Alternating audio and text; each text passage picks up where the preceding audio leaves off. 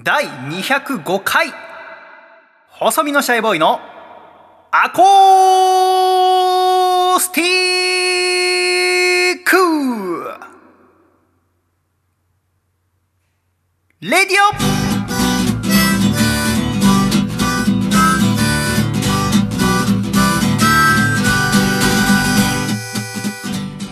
シャイ皆様ご無沙汰しております。細身のシャイボーイ佐藤孝義です。第205回細身のシャイボーイのアコースティックレイディオこの番組は東京都江東区門前仲町にあります私のジータークーからお送りしてまいりますこの番組の放送作家はこの方ですどうも、放送作家の笠倉です。よろしくお願いします。笠倉さんよろしくお願いいたしますお願いします。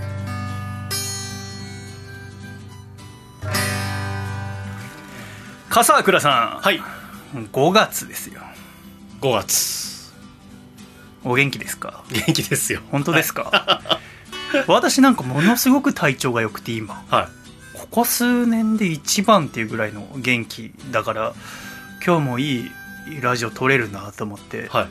先ほど1時間前ぐらいにインターホン鳴って「おはようございます」って言って開けたら君はなんかちょっとどんよりした顔で「どうも」みたいなちょっと汗かきながらいや、確かに、あの、あ、元気だって思いまし そた。第一声。私も別に意識したわけじゃないんだけど、あなんか自然に元気出てるな どうされました？いやいやまあ、はい。風倉さん大丈夫 大丈夫ですよ。あ本当？はい。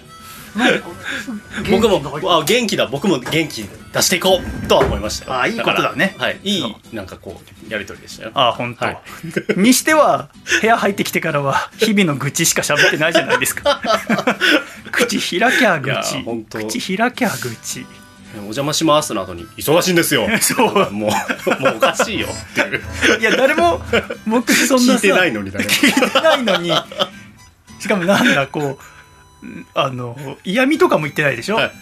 このまあちょっと時間の変更があったのよね、はい。笠倉君、はい。でも別に僕は今日一日空いてたから、はい。別にどうでもよかったんだけど 第一声でどんよりした「こんにちは」で第二声で忙しいんですよ、はい。で3つ目で愚痴。日々の。何？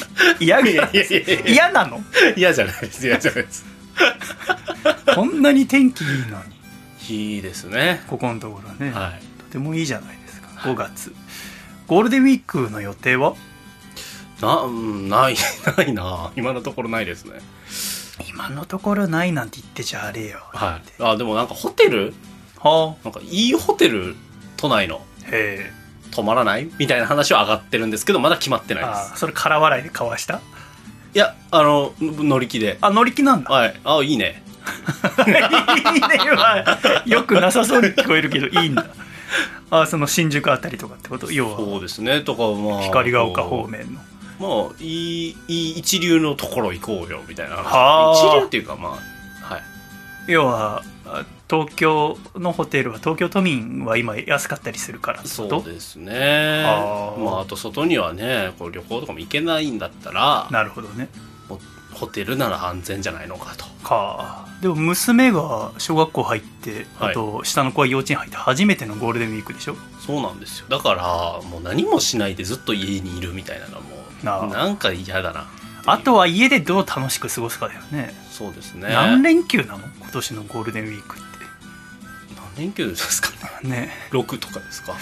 どう全然要はあんまり聞かないよね要はほら今まで何連休とかってその、はい海外に行く人とかがさ、はい。今回真ん中ここ休むと10連休になるんですみたいな話題を、ね。はい。レディオとか TV で見てたけど、うん。今回そういう話題がないから何連休なのかも分かんないね。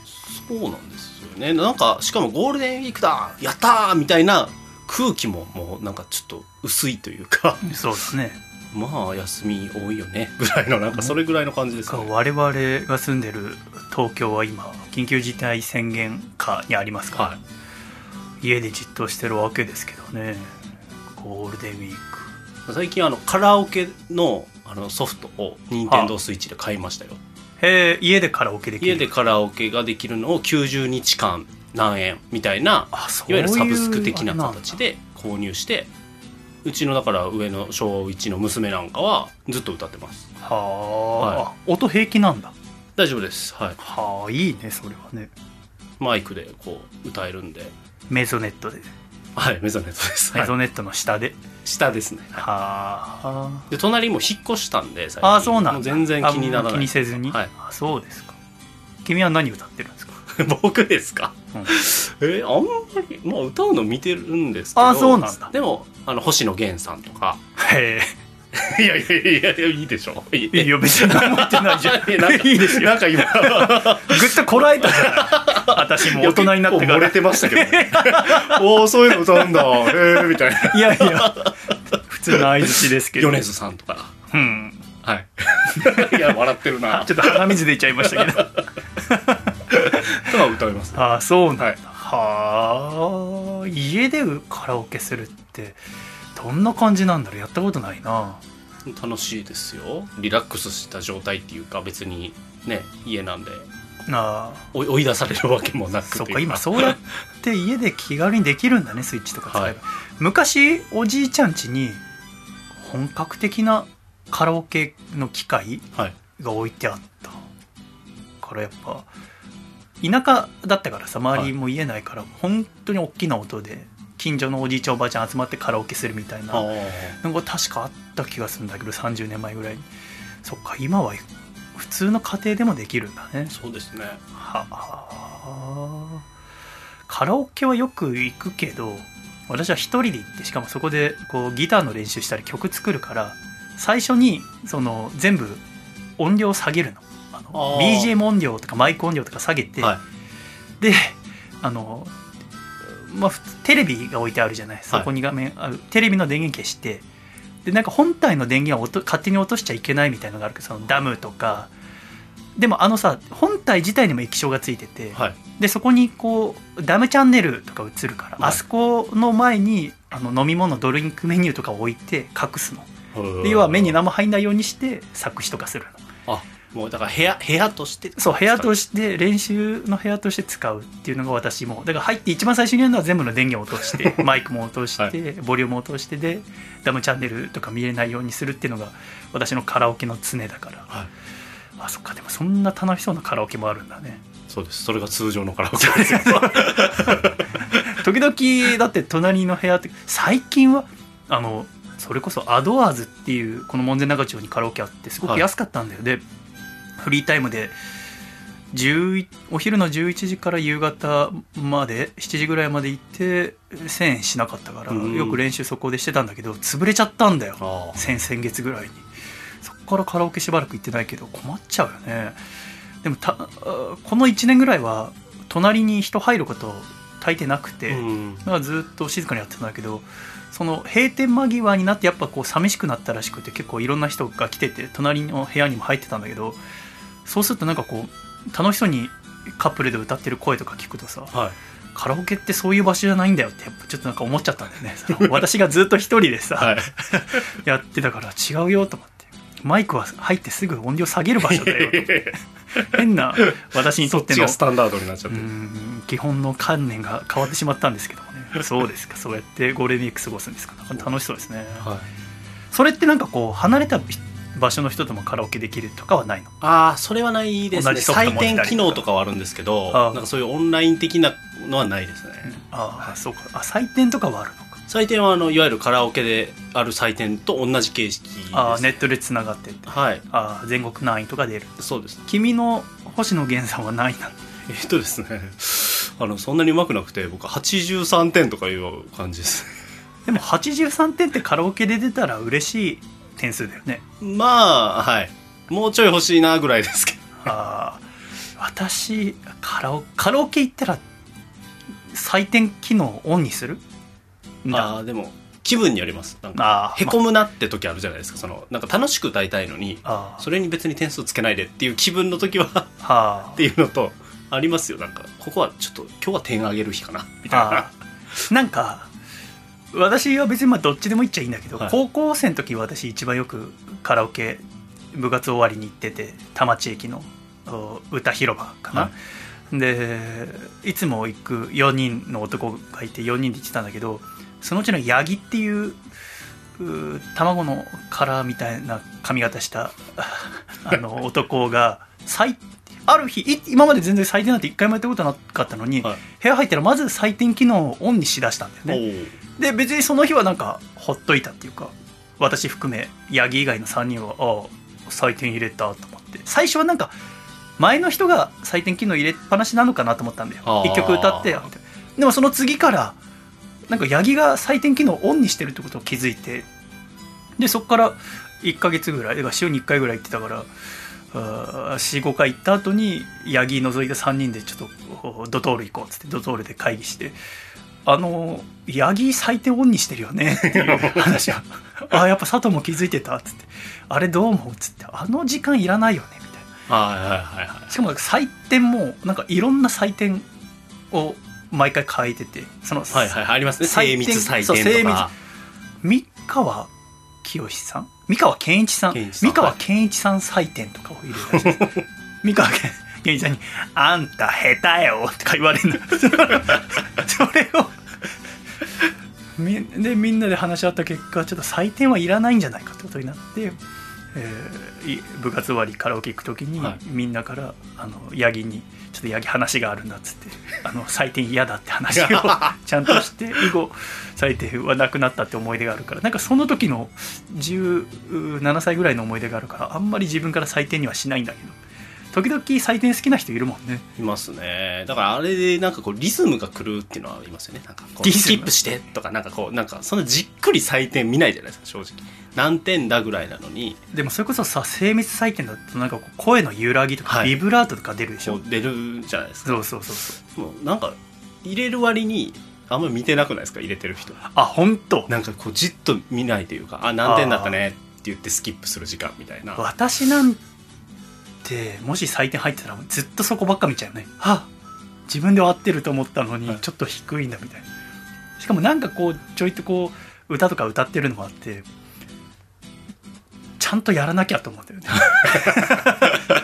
ちょっと多分プレッシャーがね。一個プレッシャーは一段階違うと思うよ、私なんかはね。だからそれもあってやっぱ採点嫌だっていうのとまあでもまあ思い返しはここ数年人とカラオケなんて行ってないっていうのを今思い出しました。ね そうですかまたみんなでね楽しくカラオケ。いつか行きましょうカラオケね。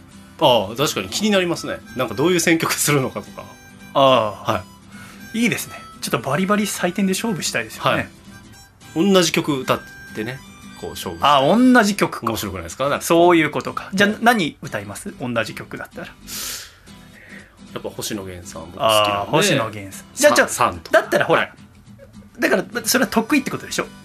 そうですね。いや何回かはい。じゃあお互い曲ずつ出した方が公正ですよね。そうですねそうですね。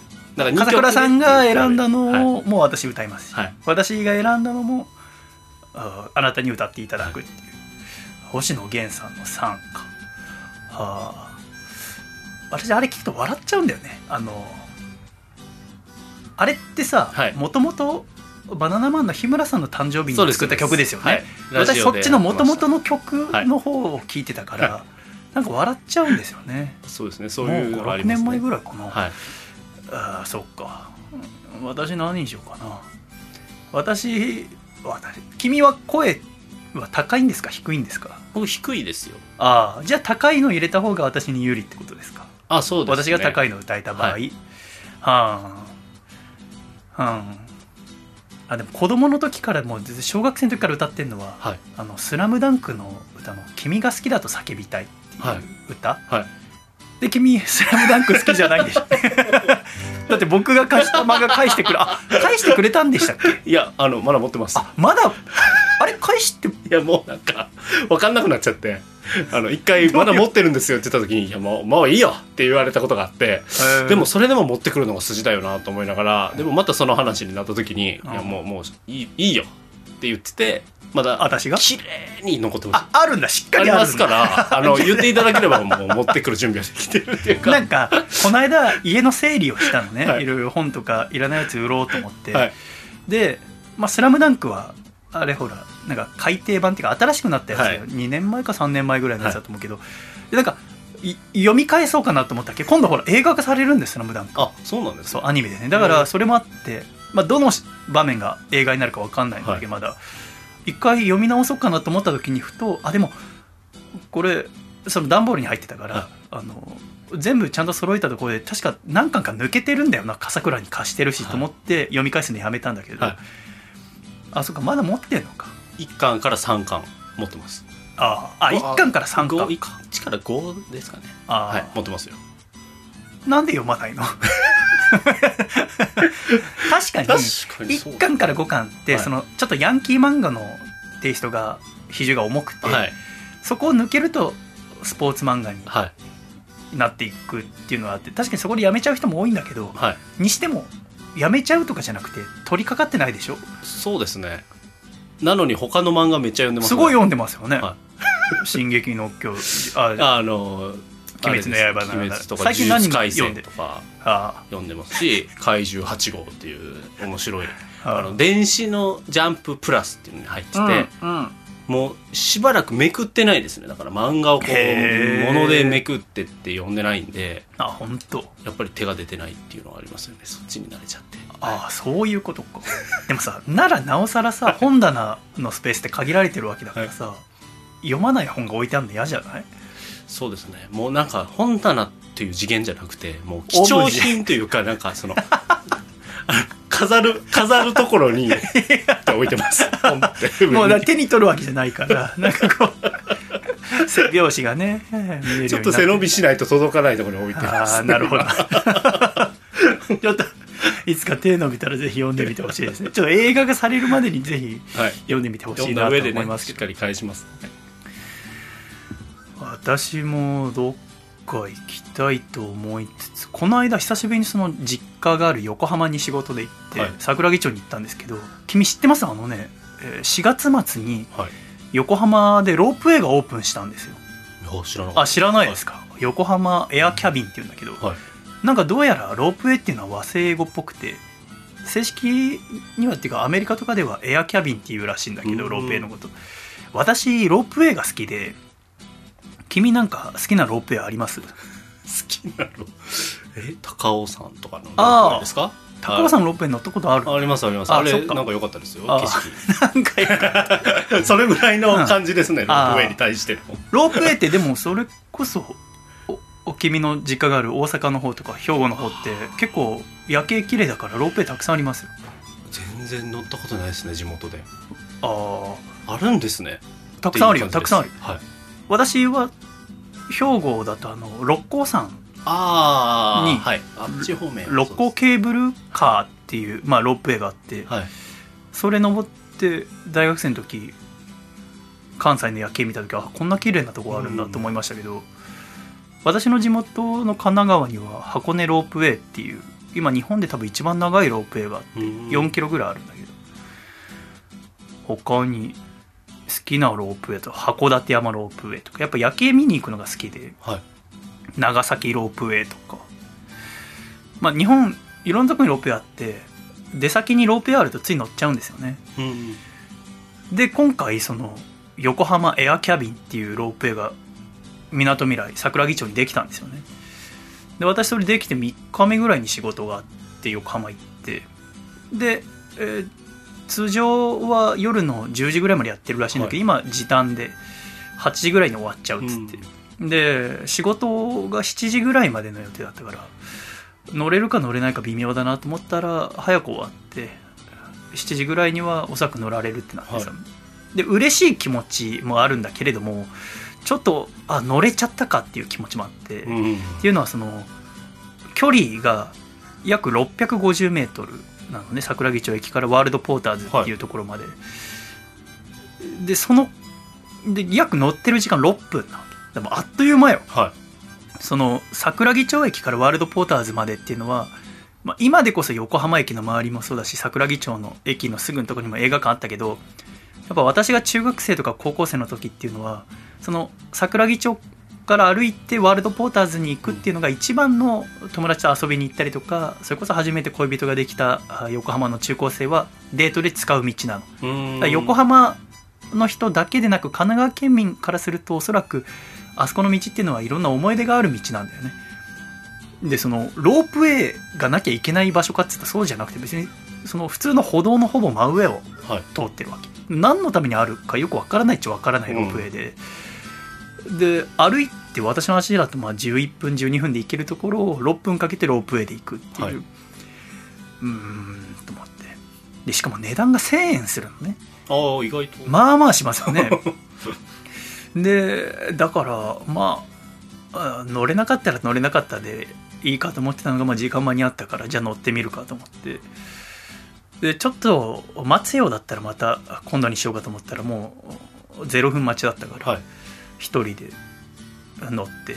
なんか普段はこう相乗りしていくのか分かんないけど今は一組につき1台乗させてくれてたからあ前カップルシャイ後ろカップルみたいな中でこう 一台一台こう間取りながら乗ってで私一人で乗って。で,、まあ、でも乗ってみたら予想していたよりもずっと楽しくて。ってうんいうかもう何度もその通った道を今まで見たことない角度から通ってみるとまたなんか初めて通る道のように感じて、うん。あこれはこれで乗ってよかったなと思ったんだけどそんなあロープウェイが開通して、えーこれからその横浜に来た人はおそらくそれ乗る人も増えるとは思うんだけど、まうん。あ、やっぱ夜景いろんな夜景見てきたけど私はその横浜の夜景が日本で一番美しいと思ってるんだけど、君は夜景だとどこが好きですか？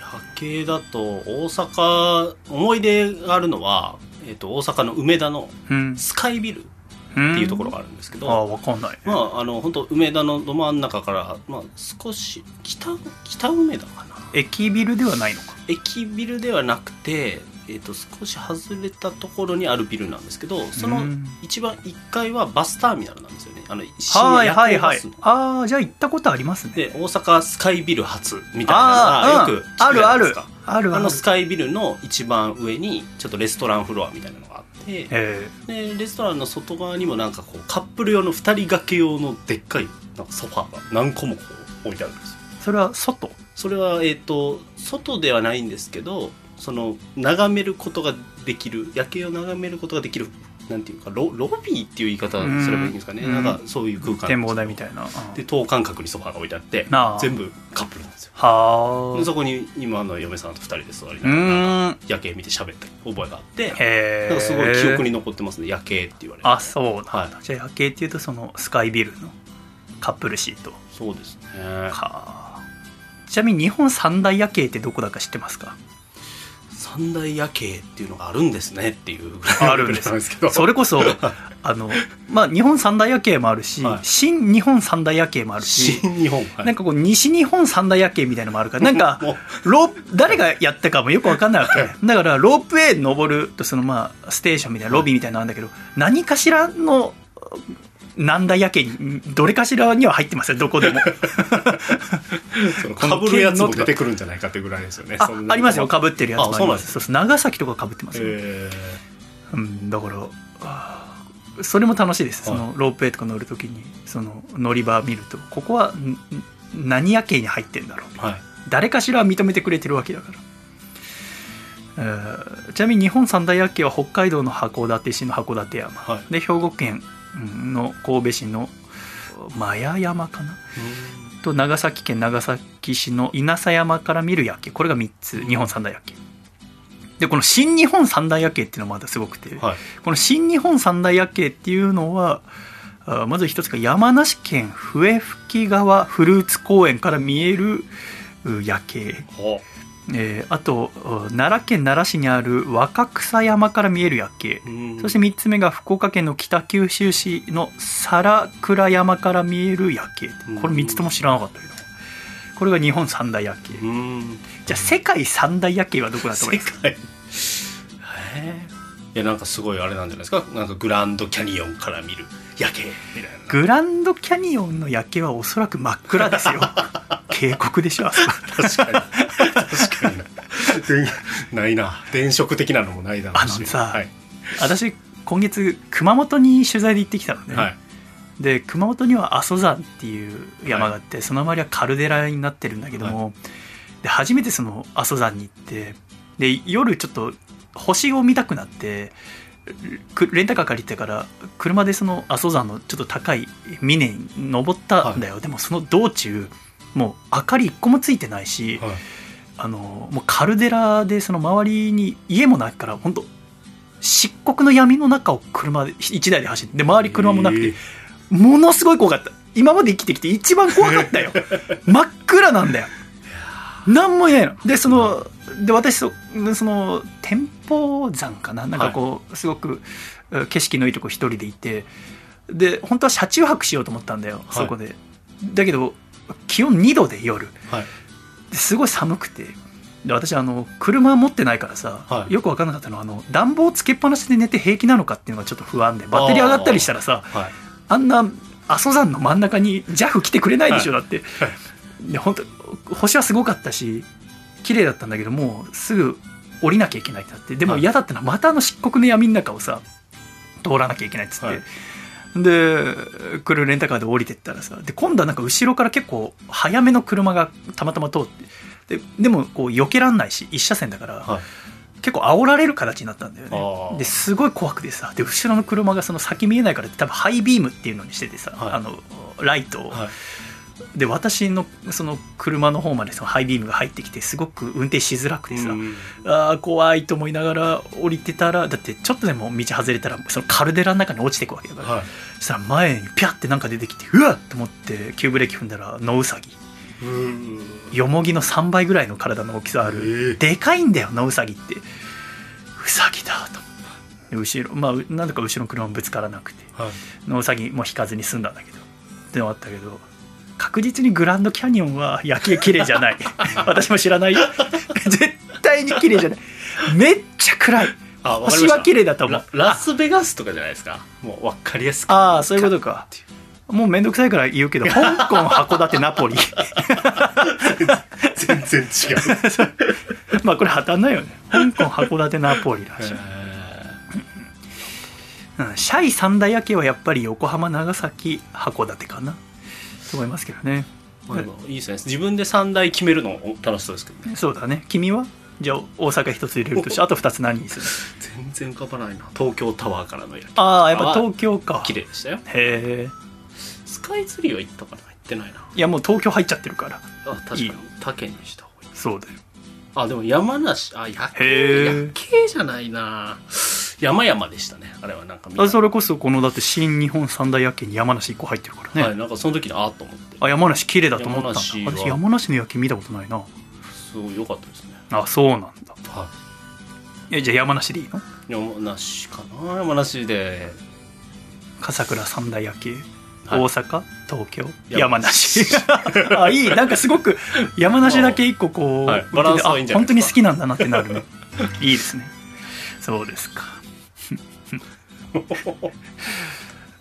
私今月熊本行ってきたんですけど、はい、まあ、それ何で行ったかっていうとその先月私あの沖縄に行ってその琉球の歴史を調べてきたんですけどでその琉球の歴史調べる時に首里城に行ってで首里城は2年前の火災で本殿とか多くの建物が燃えてしまったんだけど、はい、今その見える復興っていうのをやってて燃えたからこそその遺構その本殿の地下の部分その基礎の部分がどうなってたかとかを公開してるんだけど、はい、で入館料取ってね。でそれ、えー、払って見てたらちょうど修学旅行の子たちと一緒になって、はい、でそのいろんな見学コースにこうさ案内板が置いてあるわけじゃない。その、はい、首里城の歴史とかさでその中で私読んでるところに隣にこう4人か5人の班の修学旅行生来てでその案内板にはこう首里城っていうのは過去作られてるこの600年ぐらいの歴史の中で4回火災で本で燃えてるんですって。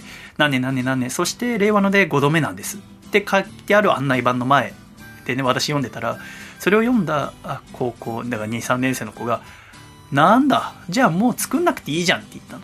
はい、要はその作り直さなくていいじゃんって。もともとその歴史的な建物じゃなかったんじゃんって、はい、最後に建て直したのはその1945年に戦争で燃えてから建て直したんだけど、うん、あのじゃあ別にじゃあ歴史100年もないじゃんっていう意味でおそらくその子は言ったんだとでその子の言葉を聞いた時に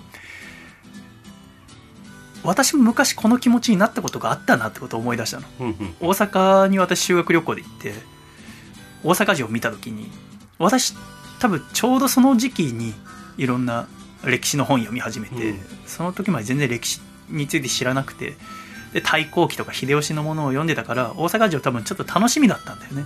で大阪城行ってその案内板見てこれはもともとの大阪城とは違いますってものを見た時にすごくがっかりした覚えがある。はなんだずそんなに歴史ないんじゃんと思ったんだよね。っていうのもおそらく私この気持ちになるのは私が横浜出身だからっていうのも少し関係があるんだと思うんだよ。っていうのはだって横浜ってその新しい町だからあのもともと横浜村って言って、まあ、ちっちゃなもう人もほとんど住んでないような漁村ではい。夜になるとこうポツポツとある家からあ夕飯作る水蒸気が煙がぷわって上がってるのが夜になると見えるぐらいの夜景とかも何もないような町で、うん。それが170年前ぐらいにペリーさんがやってきてで開港することになって、うん。どこ開港するかっていううちの一つが横浜で。でそこから海外の人が来てで今のような街になったから要はそれ以前170年前以降以降以前の歴史的な建造物とかがないわけ。だからなんかこう首里城が燃えた時に沖縄の人たちはそれを見て涙を流してる映像をニュースで見たけれどもなんかこう思い入れのある建物とか建造物文化財みたいなものが横浜生まれの私はないんですよ。うんうんうん。あえて言えば何？ランドマークタワーとか。ランドマークタワーって多分私同いぐらいなんですよねでもじゃあランドマークタワーがまあそれは壊れてほしくないけど壊れた時にどういう気持ちになるかっていうのは昔ゴジラが映画の中でみなとみらいに出てきたことがあってみなとみらいには観覧車があるんだけどその観覧車をバーンってぶって観覧車がゴトンと落ちてゴロゴロって転がってランドマークタワーに激突してお破壊した時すごい興奮したんだよね。もっとやれと思って ことがあったから多分そんなに思い入れはないと思うんだよね。あまあゴジラはまた別の話かもしれないけどまあ赤レンガ倉庫。赤レンガ倉庫も別になんてことないし ただ荷物入ってるだけだし。と思うとあんまりなんかない。大桟橋ふ頭で飛鳥2がこのこの間横浜行った時も泊まってたけどまあ港だしなっていう。ってなるとあんまりこの琉球がこれからこう頑張って復興していこうとしてるんだけど私は作り直してほしいと思ってその場所に行ってるけどその高校生が作らなくていいじゃんって言った気持ちもわからんでもないなと思ったわけ。じゃあでもこの復興させるためにはものすごいいろんな人の協力そしてお金とかが必要になってくる中でどうやったら復興できるんだろうって、で大阪にあ沖縄に限らず今この世にあるものはいつか壊れるわけじゃないですか。ほっといたら。あはい。じゃあそれをどうやって直していくかとか壊れた時にどうするかっていうのはこれから私たち必ず直面することだと思うんですよね、だから壊れたものをどうやって周りの協力を得ながら直していくか。文化財とどうやって付き合っていくのがいいのかっていうのを知りたいと思ったんですねでそこで思い出したのが新聞であの熊本城があの天守閣の修理が終わったっていう記事が載ってて、はい。熊本は2016年に大きな地震があってその時に熊本城は大きな被害を受けたんだけれどもそこから5年かかってやっと天守閣の再建が終わって、えー近いうちにえー一般公開が決まりましたっていうのを見たからあじゃあ熊本に行ってそのお壊れたものをどうやって直して復興させたのかそして地元の人とどういう付き合い方を今しているのかっていうのを取材したいと思って私は今月熊本行ってきたんですよね、熊本行ったことありますか？熊本はあれ？熊本ありますね。なんか最近そんなんばっかですねちょっ君とやばいな。沖縄もそうでしたけど。ちょっとやばいですね。あ博多博多あげくさハーフかな。熊本あるかな家入ってきてすぐ忙しいんですって。何ですかそれ。熊本ないですわ。あ危ない危ない危ない。ー あー熊本はありままだせん。かないです。はい。あーなかっ私はあ2年前にライブで1回行ったんですけどでももうすぐ帰っちゃったからたうん。あんまり見てもあんな今回初めてで5日間今回行ったんですけど、まあ、今回その熊本の話を少ししたいのですがえーその熊本城のことを見るのが主目的ででもう一つサブ目的としてはい。一つあったのが、君はサウナは好きですか？サウナ好きですよ。あサウナ好きなんですか、はい。へえ好きです。本当？いつから？えっ、とあでもここ23年とかです。ああそうなんだ。なんで？はあの体リフレッシュするの何かなっていうのでいろいろ調べてて 走れよ。運動はしたくないなと思ってじっとしながらできるのはサウナだっていう のはありましたけどね本当に。サウナなんて痩せないでしょだって。まあでも疲れがめちゃくちゃ取れたんですよね。入ったその日のああ疲れ取れたんだ、はい、なんか水風呂とサウナがどうやらいいらしいみたいなのは、なんかサウナ好きの方のネット記事を見て、確かに。じゃあ試してみよう。そういう記事すごく増えましたよね、はい。で自律神経がどうこうだ、はい。整うだどうこうだ、はいでも私はねなんかこう小さい時からサウナに入る人の気が知れなかったんですよね。サウナというよりもおそらく水風呂だね。ああはい。それはわかります。水風呂から漂うあの雰囲気はい意味わかんなかったんだよね、あれはもうだどこに需要があるんだろうと思ってました。なんとも言えないサイズ感でさ、はスーパー銭湯にしろ温泉にしろのはい。片隅に佇んでるだろ、いはい。であれなんかたまに入ってみようかなって思う時あるけど入ってみると、まあ、恐ろしく寒いし、はい。なんでせっかく温泉入って温まったのに水風呂入んなきゃいけないのか分かんない、はい。でサウナもまあ3ヶ月4ヶ月に1回ぐらいだからそのスーパー銭湯とか行った時になんか一通りの施設は入ってみるかと思うのでピョイッと入って5分ぐらいですぐ出るぐらいはい。で仮にサウナに入ったとしてもうー水風呂入らない。うんうん。だって冷たいもんっていう、えーのがずっと続いてきてたんですけどプロレスラーの竹下幸之助君がサウナ大好きらしくてはい。よくサウナの話をしてて。うん。でああサウナ入るんだ。なんかサウナってこうおじさんが入るイメージだったからもともとね。最近若い人も入るっていうのを知ってたけど、はい。で確かに若い人スーパー銭湯行くとよくサウナ入ってるの見見てたけど、うん。で水風呂にもよく入ってんなっての見てたんだけど、はい。私は絶対入らない。そんな中「茶道」っていう本を読んだんはい。茶道の「茶」はカタカナの「茶」で「道」は道サウナ道で茶道。はい。ドラマ化とかもされたけど、うん。その本をたまたま読んでその作者の方はサウナ私と同じで嫌いだったっていう。だけど近くにスポーツジムができてうん。新しい、でスポーツジムで運動してだけどおお金払ってんだからで使い放題なんだから全ての施設使おうと思ってそのお風呂があってでそのお風呂の中に綺麗な出来たてのサウナがあって。うんで全部やんないと元取れないやつってそのサウナ入ったら行くといつもいるおじさんいるなってことに気づくわけ。はあはでこのおじさんは運動をしに来てるんじゃない。サウナに入るためにこのジムに入ってんだなってことに気づくわけ。でそのおじさんのことを目で追うようになって話しかけるわけじゃなくて。あうん。でそしたらそのおじさんは必ず水風呂に入ってると。うん。でまたサウナに来てうん。水風呂になる。意味わかんない。せっかく温まったのにまた冷たくなって。でまた暖かくやって汗かいてでまた水風呂入るって。はい。意味わかんない、けど意味わかんないからこそそのおじさんのことを目で追って真似し始めてみた。うんうん。そうしたらだんだんサウナの面白さが分かってでなんならサウナの主役は水風呂なんじゃないかってその本に書いてあるわけ。はい。でその本読んでて私すごく面白いなと思ったのはなんか何セットかやするっていうのは知ってたよ。なんかサウナ好きな人がね、サウナビャーって5分だの10分入ってで水風呂23分入ってみたいな、はい。そういう何回で私はてっきりそれ最終的にはサウナ水風呂サウナ水風呂サウナ。でシャワー浴びて出てくんだと思ったんだよ。はい。でも違うらしい。サウナ水風呂サウナ水風呂サウナって言ったら水風呂シャワー浴びて出てくっていう。はいはい。要はサウナ入ったら水風呂はマストだっていう。はい。意味わかんなかったんだよね 行かれてやがると思って。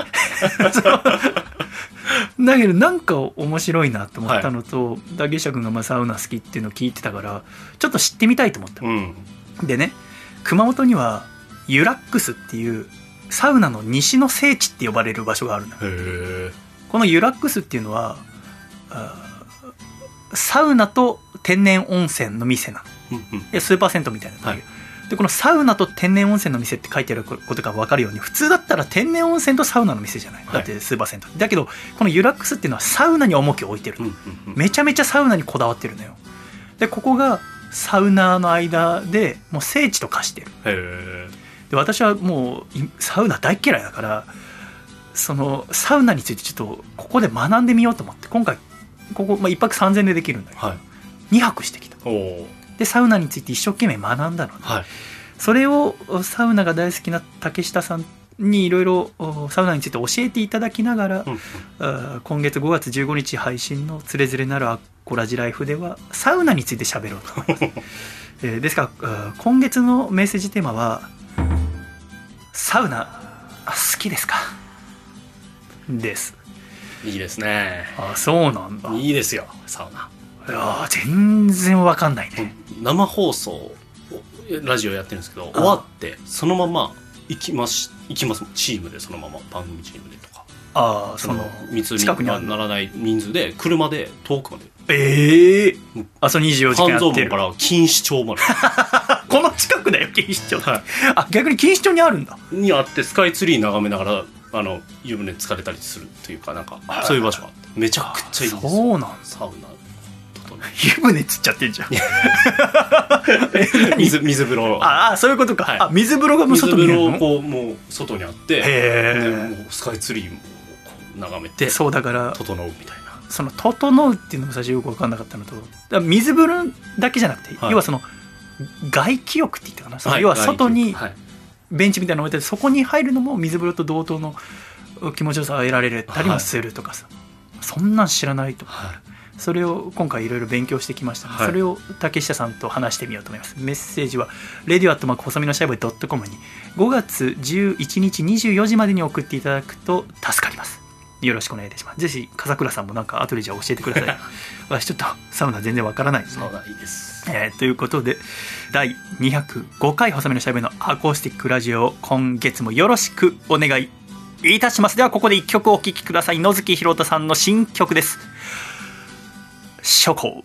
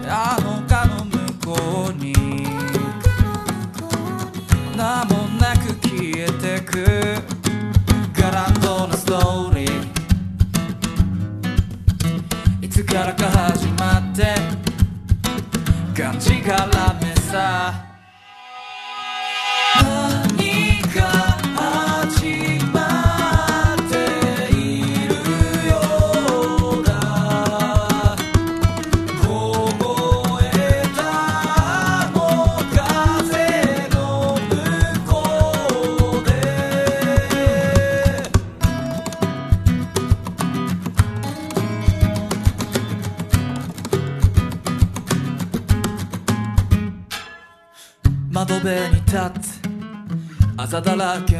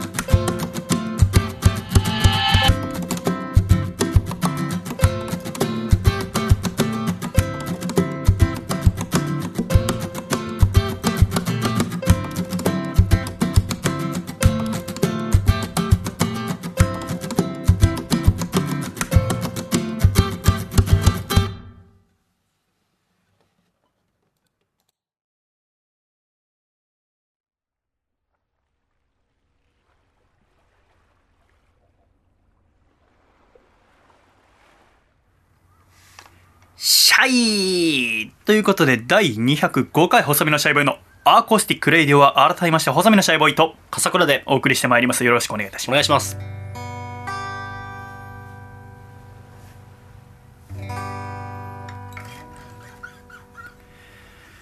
野月くんの新曲「初行」って曲なんですけど、はいめちゃめちゃかっこいいんでね。うん後で聞いてください、ちょっとね。はいめちゃめちゃかっこいいんですよね。野月くん今キレッキレですよ、多分。おおバキバキだと思う なんかこう感覚が、うん、めちゃめちゃかっこいいですけどなんかこう久しぶりに先月4月に打ち合わせしたんだけどあって、はい。でもまあ彼学生なんだけどさなんかどうしたらいいか分かんないんだよね私はもう。なんていうかその、まあ、彼が幸せならばいいんだけどはい。っていうかそのさそのミュージシャンになることが幸せなのかどうか分かんないじゃん。すっていうかそのこのコロナ終わった後に、はい。ミュージシャンっていう職業が成り立つかどうかが何とも言えないんだよね、うんうんうん。今誰も成り立ってないのなかなかこう、うん私ですらやっぱりこうそれこそ1ヶ月に1回とか2回とかワンマンライブやることでいろいろこう機材を買ったりしてたのが、今もう1年以上やってないんだけど野月くん野月くんの実力だったらすぐワンマンライブとかできると思うよ、うんうんうん。だけど今それこそライブとか全然できてないのとでやっぱりこう歌う時にその自分でこう曲を作ってそれを例えばじゃあ、まあ、YouTube だのサブスクで流してうん。それ聞いてもらうのも嬉しいと思うんだけど、うん。でもやっぱりその目の前でライブで人に聴いてもらった時の嬉しさってすごいんだよ歌ってて。自分で作った曲を聴いて感動してもらったりまた何とも思わない人ももちろんいるけれどもなんかこの、う曲の良し悪しプラスその会場の良し悪しとかお客さんうんその時にいるお客さんによってもすごく変わるのね。であのドキドキがあるからこそおそらくみんな続ける人は続けてんだけど、うん。で今こうだから、まあ、曲作ってだから配信とかはできるだろうけども、はい。ライブがなかなかできないっつって。で特に駆け出しのアーティストなんてこうぎゅうぎゅうにやっぱライブハウスに詰めてやっと上がりが出るでその上がりをもとにスタジオに入ったりとかまた新しい曲を作っていくわけだけど今それはできないわけじゃないですか。はい。ってなると今彼は学生だけど、うん。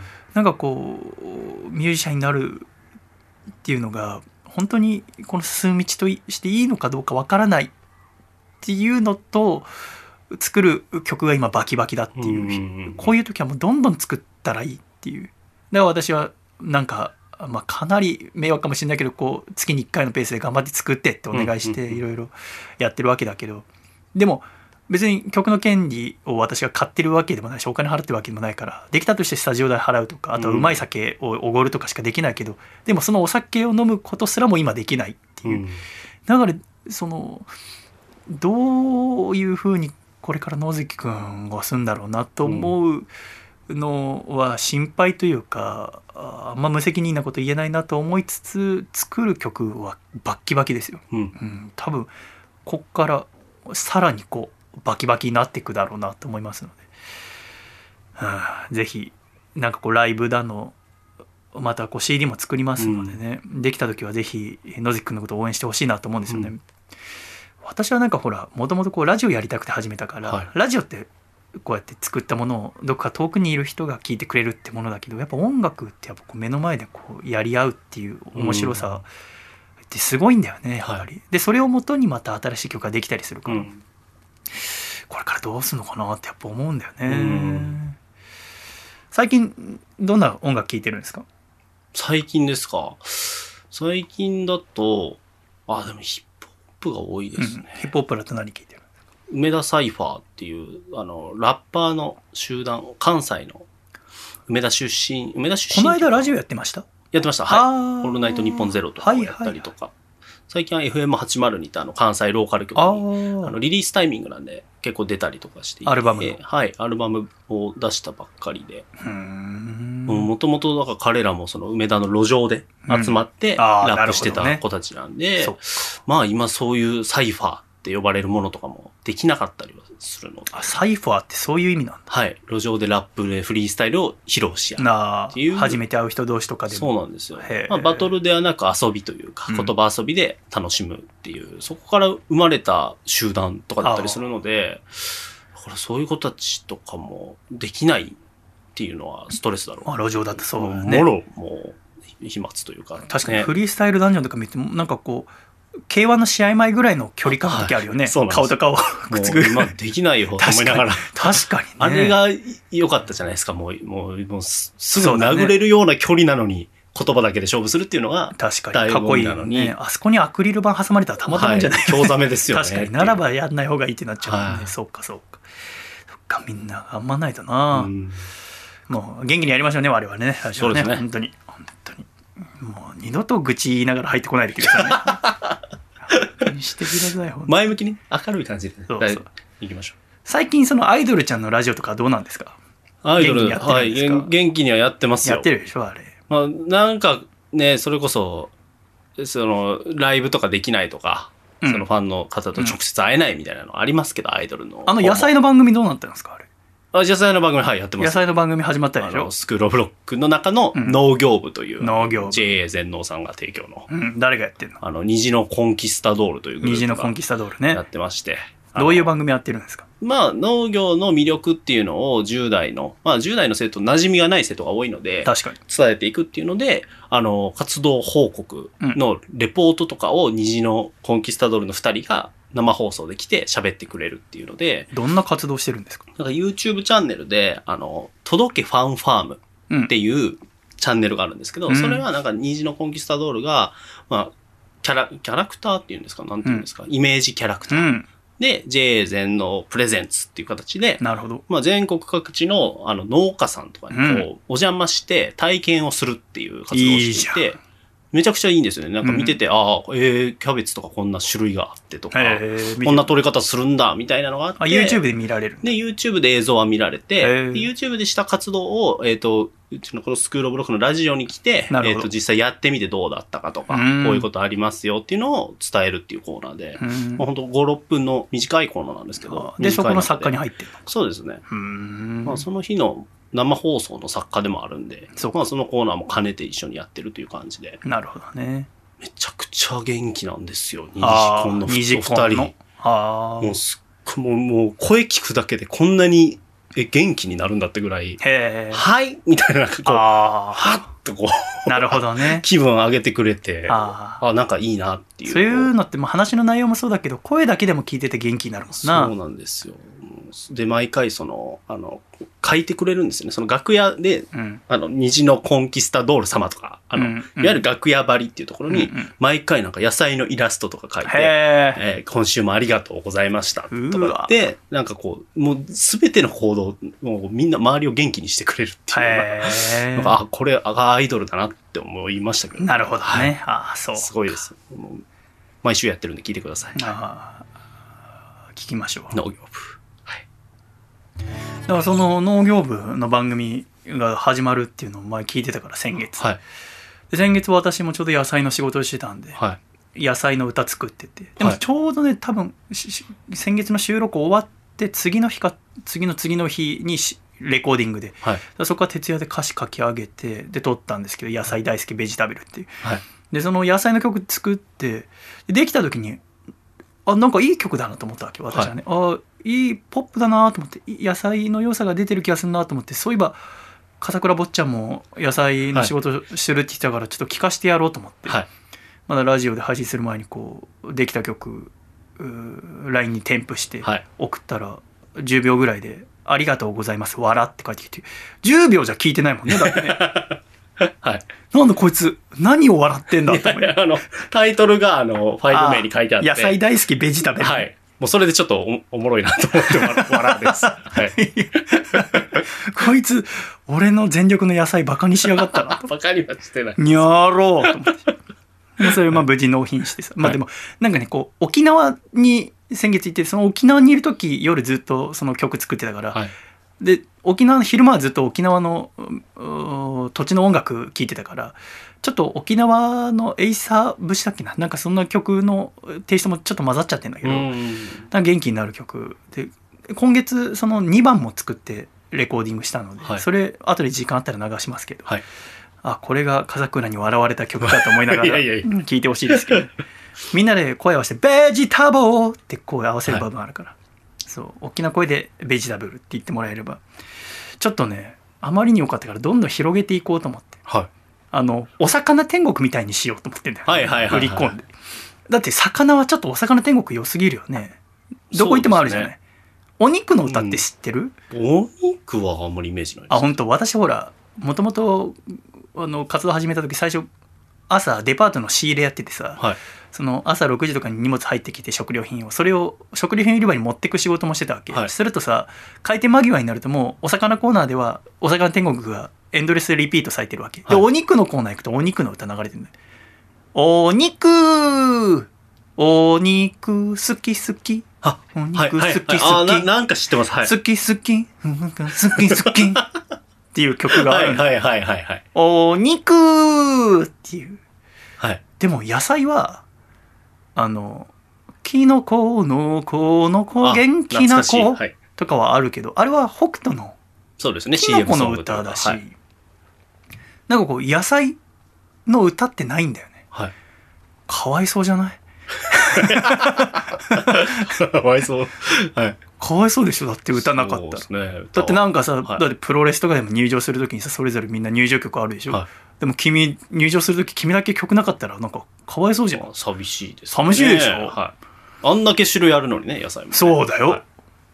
だって食料品売り場における野菜ってすごく大大切でしょ？そうですよね。だからまずスーパー入ったらすぐ目につくのは野菜だったんですよそうだよね。野で奥行ってお肉、はい。鮮魚でしょ？まずかかってるべき曲があるんじゃないのかっていうことですよね。問題定義というか。あそこを攻めてみようかなと思ってた。ね 本当にでちょっと1番で短かったから、まあ、2番作って。で狭間くんと一緒にレコーディング。狭間くんがすごい頑張ってくれて。それできたから、はい。それちょっと時間あったら後で聞いてほしいなと思ってるんですけど、みんなでちょっと野菜で元気になってくれればなと思いますね。今月だから私はあ熊本に行きましたけど、はい。熊本は君は行ったことないと。そうなんですよね。だから近場で言ったら福岡は博多に行ったんですけどそこから熊本までは。それ何しに行ったの？それはあの HKT48 に行きました。ああそうなんだ、昔大学生の頃です、はい。へえ。あそっか。まあ大阪からだからそんな遠くもないってことか。あそうですね。はい。なるほどね。HKT48 で誰が好きだったんですか？えっ、と松岡夏美ちゃんといううん。メンバーがいまして、うん。まあ。なんかあれですよねスッとした美人さんですよね。そうですそうです。あの森安まどかさんっていうのもいてはあ。その二人はスッとした美人枠みたいなあそうだよね。ツインでこういるっていう感じだったんですけど、君も君も奥さんも AKB とか好きだったもんね。そうですね。はあ一番は誰が好きだったんですか？僕はえ AKB の中ですか？そう。だったら松井咲子さん。あそうなんだ。一番握手会も行ったしコンサートとかでも目で追ってたあのさね。この間ニュース見ててはい。これなんだろうなと思ったあのもともと難波にいた女性が、あの芸能界引退されるっていうのを見て、はい。なんかすごい心がざわついたんだよね。はい。あれなんでだろうと思って。私なるべくこうほらあの誰かが好きなアイドルとかが結婚したりとかはい。あの芸能界引退とかする時はなるべく優しい言葉をその人にかけることにしてるわけ、はい。その自分の友達とかにね。はい。幸せになってほしいねとかさ。今まですごく楽しませてくれていい歌聴かせてくれて感謝したいねとか言うのね、でその人なんで山田さん？あ山田奈々。そうそう。はい山田奈々さん。が引退芸能界引退されますよね。それ見た時にあこれ俺誰かに言わなきゃいけないと思って、は誰かが山田さんのこと一番好きだったと思って、いはい。23時間考えてお思い出したのが君の奥さんだよね。そうです。そうそうそうそう。泣いてました。泣いてました。ああやっぱそうなんだ、ああショックだ結婚とか？まあ何もないですけどあそうなんだ。じゃあ一通り仕事したからってことで。まあ、僕もこのその業界で働き始めてからうん。一回お仕事させていただいて、へえそうなんですよ。なんかそういうのもあったから。お綺麗な方だよね、はあそうだった。いい方でしたけど、はい。はあそう。だからそれをでもさすがにそこまでの関係性じゃないからさ君の ニュース見ましたけど。急に来ても困るだろうと思って。それを押しとどまったのがつい最近ですよね。2ヶ月前ぐらい。そうそうですはい。そうそうあったありましたありました。あそっか。それで福岡行ったんですね、はい。HKT のは。なるほど、えーまあ、今回私熊本行ってきまして。はい。で熊本城見たんですけどちなみに日本の三名城って知ってますか？いやトップ3と言われるお城。大阪城。大阪城入ってないんですね。え？え？名古屋城は一つ入ってます。え？熊本城？あ熊本城。も入ってますああ素晴らしいですね。はいあと一個熊本城名古屋城、はいそして私が年末に行った姫路城っていうこの3つですね、はい。まあ、姫路は兵庫だから君近いですよね、この3つが日本の三名城と言われてるんですけど、この一つの熊本城を作ったのは加藤清正さんっていう人なんですよね。加藤清正さんって知ってますか？いや。知らないあですよね。あの教科書とかにはあんまり載らないので、はい、はいだけど熊本に住んでる人はもう100%全員だ誰でも知ってるんですよね、うんうんそんな熊本城ですけどうん2016年4月14日とかちょうど5年前ですよね、はいの午後9時26分夜の9時26分に、えー地震が起きてでその時に天守閣の屋根から瓦が落ちたりとか、あーシャチホコが落ちたりとか、うんで石垣はお城の中の6箇所で崩壊してしまったと。んで、えーこの時何が不幸中の幸いだったかっていうとお午後9時だったってこと？要はその石垣が本当にこの人がその熊本城はあ日本中からもお客さん来るしこの時はもちろんコロナとかもなかったから、うん。海外からもたくさんのお客さんが来ててそのお客さんたちが普通に歩く道をもう石が普通になだれちゃった。うん。石垣のあ石が。だもしこれがあ昼間だったら確実にたくさんの人が亡くなってたっていう。うん。それを熊本県のその熊本城の担当の人は不幸中の幸いだったなと思いながらこれからどうやってうん熊本城を直していけばいいかなと思いながら調査をしてたんだってそしたら最初の揺れから約31時間後えー2016年4月16日の深夜1時25分に再び震度7の揺れがあった。うん前回の31時間前のは前震だったんですね。うんうん。今回のこの4月16日深夜1時25分のが本震だったっていう。さらに大きく揺れて、えー翌日朝になって城の調査をしてみると前日の調査とは比べようがないぐらい被害は拡大していた。うん。城内の50箇所で石垣が崩れてその上にあった櫓などの建物も一緒に崩れていた。でまたその後も余震が続いていたため城内は歩くだけでもお危険だったわけですね、だからこうロープなどを張って、えーお城には入れないようにしてでそのロープの外からあ崩れた熊本城を見て多くの熊本県民の人たちは涙も流したわけですね、熊本城を建てられたのは400年前なのでうんうんうん。もちろんだけどみんな生まれた時から熊本城があったしおじいちゃんも熊本城の生まれた時からあったわけだし、うん。おじいちゃんのおじいちゃんもおじいちゃんのおじいちゃんのおじいちゃんのおじいちゃんも生まれた時から熊本城はそこにあったわけですね。そこにあった普通なものが普通じゃなくなってしまったってことが、やはりそこで生まれ育った人からするとお大変なダメージを心に負ってしまうらしいんですよね。で多くの人は手を合わせて拝んでいた。でそこから調査をしたんですね。しばらく経って、えー余震も収まって、うん。調査をしたところお復興には何年かかると思った思いますか？調査の結果。城全体を直しとして。30年ああいいですね。20年かかるってことが分かったんですよね。20年ですよ。崩れた石垣は全部で7万個、うん。7万個の石材が崩れて。でそれをまあ別にただどけるだけならばいいんだけどただどけるだけじゃ文化財を守ることにはならないんだって。その崩れた石7万個一つ一つを番号付けして大きさ全部測ってもう一度同じように組み立て直せるようにしてから保管場所に持っていくのええ。7万個だよ。それを一個一個調査してえーだから崩れちゃったのは一般道にも石垣は崩れあの石材は、うん。あー崩れちゃったから本当だったらだからこう救急車とかも通れないから、はい。本当だったら早くどけなきゃいけないんだけどこの熊本城を管理する人たちは一番最初の部分で雑にやってしまうと復興そのものが雑なものになってしまうってことで、えー周りからの反感はあるかもしれないけれどもお熊本城を守るっていう名目で一つ一つちゃんと調査をしてから道路にある石もどけてるえ。え調査してどける。で最初は文句言われるかと思ったら熊本の人は全員それを理解したんだって、うん。なぜならば熊本城っていうのは我々にとってとても大切な建物だから。うんお城ってそんなに大切なものなんだって私は思ったんですね。ね。横浜には城が、私の家の近くになかったから、うん君は思い入れのある城ってあります？大阪城ですら別にそんな。だけど君は毎週城を見てるでしょ。そうですね。うん。何の城を見てますか？何の城？ええ。今だってそうですねって言ったじゃないですか。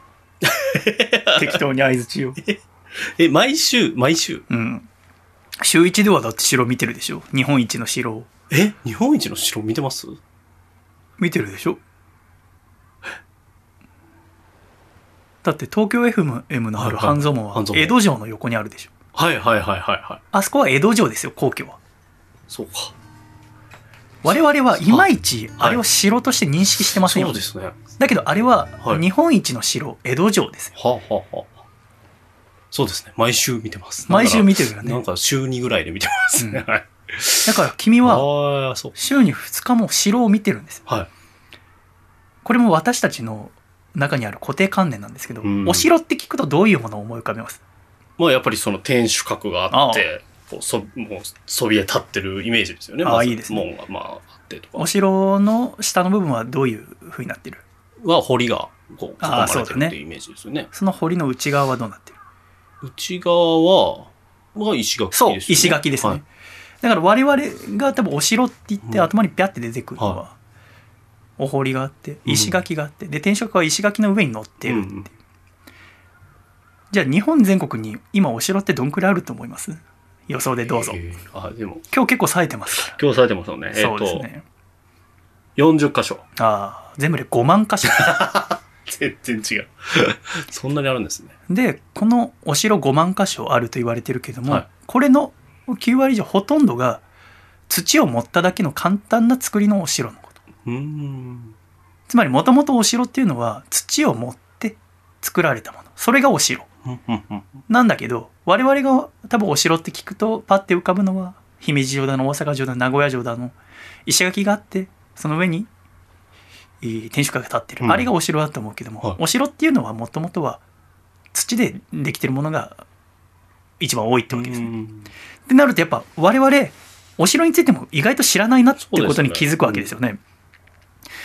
あのー日本のお城の始まりっていうのはだいたい今から2500年ほど前って言われてる。はい。時代でいうと弥生時代って言われてますけど、うん。要はその旧石器時代が終わって縄文時代が終わってそれまではこうそこら辺に生えてるもの食べたりとか生きてるものと飼って食べたりしてたのが、うん弥生時代になって畑作ったり農耕ってものが始まって、うん。その場に定住して、えー作物を作って田畑を耕かして、えー暮らすようになってうん。そうするとだんだんこう富を蓄えるようになるわけですよね。はい。収穫してそれを取っておいたりする、そしたらやがてやより多くの富を求めて戦いが起きるんですね例えばあー君のメゾネットがある光が丘村と、はい。ここ門前仲町村で、えーそれぞれ暮らしてたとして君の光が丘村が食べ物足りなくなったと。うん。でどうやらあー門中村は今年豊作らしいぞってなったら家族守るため光が丘村に住む人を守るために私のところに攻めてくるかもしれませんよね。うんで戦いで私を倒して私のこの土地と作物をあ奪い合うようになるという。これと同じようなことが弥生時代になると起き始めた。そうなった時に他の集落からの攻撃に備えて自分たちの住んでいる場所の周りの土地を掘って掘ることによって堀を作ったり逆にその掘った土を持って土塁を作ったりっていう。ほこれがお城の始まり。だったわけだけれどもそこから土塁の時代がしばらく続くんだって数千年。うんで、えー数千年続いてから1000年ぐらいか。で今からあー1300年前ぐらいに山城っていうのが作られるようになるんだって。はい。この山城っていうのは何かっていうと、うん。西暦でいうと663年。だうん。から今から1400年前ぐらいに、まあ、当時日本は倭国って呼ばれてたんだけど、はい。当時中国とかと大きなあ戦があったんだって。うん。朝鮮半島で百済と新羅っていう古代国家が朝鮮にはあって、はい。中国には唐って遣唐使とかにしてる唐っていう大きな国家があった。そこんがあった時に倭国我々日本と百済っていうところが手を組んで連合軍。それと唐と新羅の連合軍との間で戦争が起きた。でこの戦にえー倭国は負けたんですね。で負けてそうなるとそのうち唐と新羅の連合軍が海を渡って日本に攻めてくるかもしれないじゃないですか、はい。そうなると何とかして守らなきゃいけない。うん。でもお戦ってみて分かるわけですその中国の進んだ文明っていうのが。あのこのままじゃ勝てない。ただ土持ってるだけじゃ自分たちの土地守れないってことでこの百済っていうう日本と手組んだはい。国の将軍を日本に呼んでそのお朝鮮でのお城の作り方を学んだんですね。うん。それでできたのがこの山城っていう。うんうんただ土を盛るだけじゃなくて山の斜面とか頂などを利用して山全体を石の城壁で囲んだお城のこと。うん。あの今でも結構残っててあのゴースト・オブ・ツシマっていうゲーム知ってます？ああはい名前聞いたことあります。あゴースト・オブ・ツシマはあの去年一番流行ったゲームかな、ブームでしたねなんか。あれは現行っていう、まあ、このお今話した時よりもし700年後ぐらいの話なんだけど、要はモンゴルからこう攻めてくる時の。で攻めてくるのは要は朝鮮からこう攻めてくると間に対馬っていう島があって。はい。でその対馬っていうのはもちろんこの西暦663年の時もちょうどその真ん中に位置するからここも山城にしようってことになった。うん今でも残ってるのはあー金田城。彼方の木っていうお城が作られた。これは今でも残ってる山城。うんうん。らゴースト・オブ・ツシマやった人だと彼方の木彼方の木ってよく出てくるんだけど、うん。それはこの金田城山城のことなんですね。当時一番最初できたのはね。でそうやって山城っていうのが朝鮮式の山城っていうのが作られるようになったんだけどもその後ちょっと世の中が平和になるの。うん平和になったらお城必要なくなるじゃないですか。はい。であと権力者が出てきて戦争とかあんましないってなった時に、だからしばらく平和になってから城作りのやり方は忘れられたんだって。うん。で再び始まるのは京都を中心にして起こった大乱応仁の乱が起きてからっていう、応仁の乱ってなんか聞いたことありますよね、はい。えー人よむなし1467年、うん。えー室町時代の末期ですけどこれが11年続くんですけどで11年続くと今度はこう自分たちで自分たちの場所を守る。そしてどんどん権力を広げる。国を取っていくっていう国取りの時代戦国時代が始まるんですね。うんで戦国時代が始まったら要は戦いの時代ですからお城が必要になるじゃないですか。はい。でお城が必要になる他のお国から攻めてくる軍をから自分の国を守らなきゃいけないってなったら、やっぱり土持ってるだけじゃダメだと。山城作りたいと。だけど山城作っていた時代からもう700年とか経ってる。うん。で当時ハードディスクとかないしメモリーもないしネットもないし、はい。スマホもないから、うん700年前の山城の作り方忘れてるんですよね。うんうんで朝鮮の人も来てくれないし。じゃあどうしようってことになってまた土を持って突き固められた上に城を建てるようになった。はい。もう石の使い方忘れちゃってるから。うん。だけれどもおあることをきっかけに石垣が作られるようになった、うん。このきっかけは何だと思いますか？要は最初はなんとか土持っただけでもなんとかなってたっていうまあでも、あれですよね。だから戦争というか、その戦でいいね突破されたんですよね。ああいいじゃあ土じゃダメだ。なんとか馬とか、はあー槍とかの戦いだったら土でなんとかなってた堀を掘ったりい。はい。してなんとかなってたのがなんか空中戦になり始めたはい。んなんていう武器が入ってきたからだったあ、えっ、と、鉄砲です。ああ素晴らしい、はい鉄砲ですね鉄砲っていう武器がポルトガル人によって鹿児島県の種子島っていうところに伝わったんですよね、はい。それが西暦1543年、はい。今からまあ約500年前ぐらいですか、うん。鉄砲を見てびっくりするわけですよね。鉄砲っていうのは要は前アメリカのについて喋った時に触れたけどそのルネサンスっていう運動がヨーロッパで起きてで大航海時代っていうのが始まって、なんかこう造船技術が発達したり、えーコンパスとかが生まれて、でポルトガルはあーヨーロッパから地図でいうと右側あ東側にどんどんこう航路を進めていってで鉄砲が日本まで来たわけだけれども、うん。この鉄砲っていう武器は貫通力が高い。そして鉄砲を有効的に城の防御に使うにはただ前から攻めてくる敵を平地で撃つよりも櫓を組んで高い位置から固定して上から下に撃ち下ろす方が効果的に使えるってことが分かったんですね。ただ櫓を組むようなそういう建物はただの土塁土の上に建てると土はすぐ崩れてしまう、うん。ってなるとその基礎になる部分は土塁ではなくて石垣にする必要がある。うんうんうん。と一番最初に思ったのは誰だと思いますか、お城に石垣を使ったの。今では普通ですよね。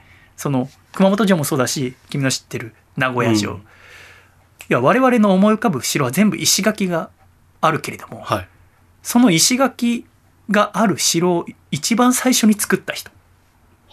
いや、我々が頭に浮かぶ。だって、本当はだって今だって5万個ぐらいあるけど、はい。ほとんどは我々の思う城じゃないわけですよね。うんうん我々の思う城なんて1割もないわけですけど、その我々が思う城の元、我々の固定観念を作ってくれた人は誰ですか？ええだから、戦国で一番有名なのは3人で言うと織田信長秀吉、はい。家康、はい。このうちの誰かです。さあ3分の1どうぞ。信長です。正解です。今日冴えてるね 本当に。素晴らしいよ。はい。安土桃山城ですか？あそうです。あ安土城です、ね、安土城。はい。安土桃山は時代のことですか？ら時代でした。ねえちょっと調子乗んないでほしい。わかりやすく調子乗りました。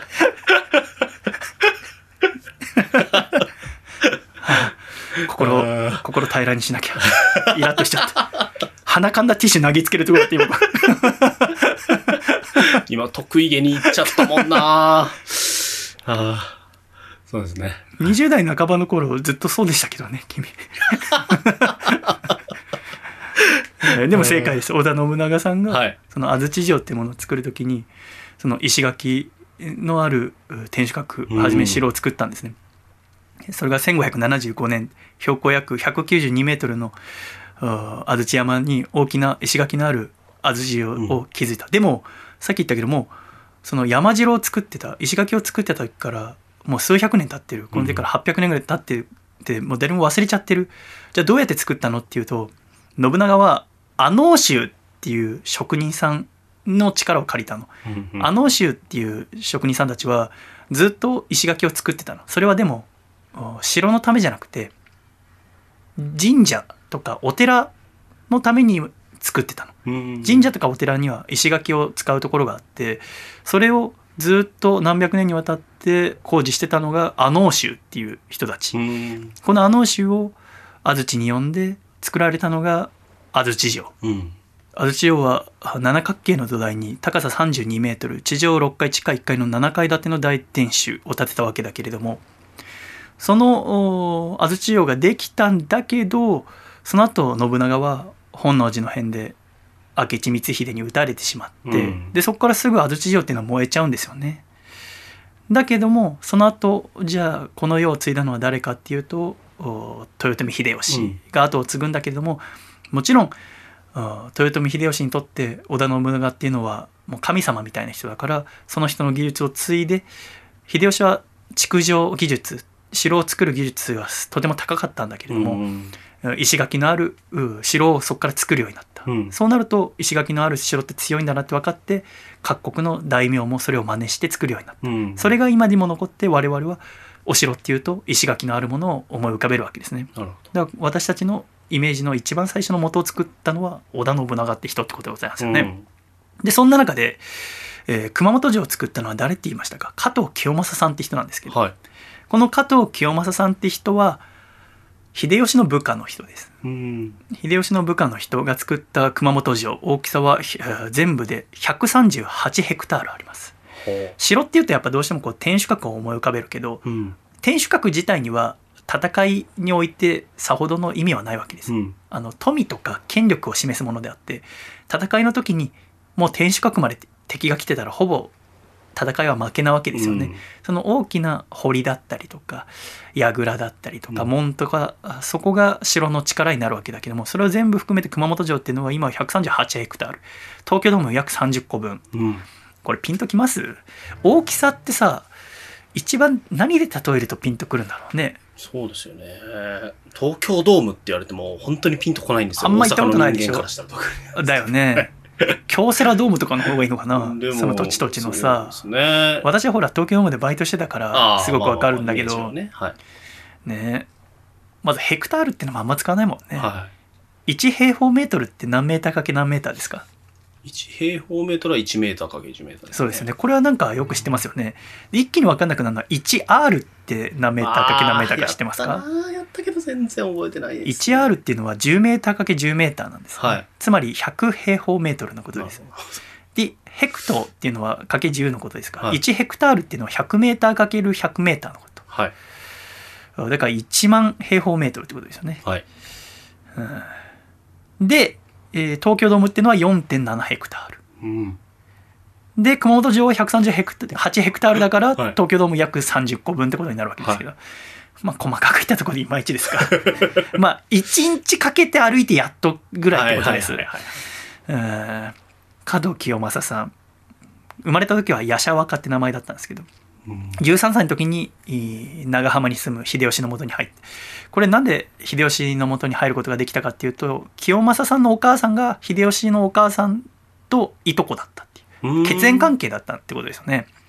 あの秀吉が大変だったのはあの信長とかはお父さんもお武士だしこう国を持ってたけどだからこう家族っていうものがこう家系があるわけじゃないですかつながりが。でも秀吉っていうのはお父さん何してたかもよく分かんないし味方がいないの。うん。その家族ってものがないわけ。だから自分で味方を育てていかなきゃいけないわけ。なるほどなだから血縁みたいな、まあ、弟の小一郎っていうのはいたけど弟とかいるけどこの自分のお父さんが武将とかってわけでもないしおじいちゃんもそう親戚とかもいるわけじゃないから、うん自分でなんとか部下を育てなきゃいけないっていう中でこういういとこぐらいの薄いつながりですらありがたいのよ。うんだから年ものすごい離れてるけどこのお小さい子供のような子を自分のもとで育てながら武将に育て上げていくの。うんそうやって育ったのがこういう加藤清正っていう人とかえー福島正則っていう人とか石田三成っていう人になっていくんだけどこういう人たちが後に秀吉の下で大活躍をするわけでございますよね。うんでそこから秀吉はどんどん出世していって、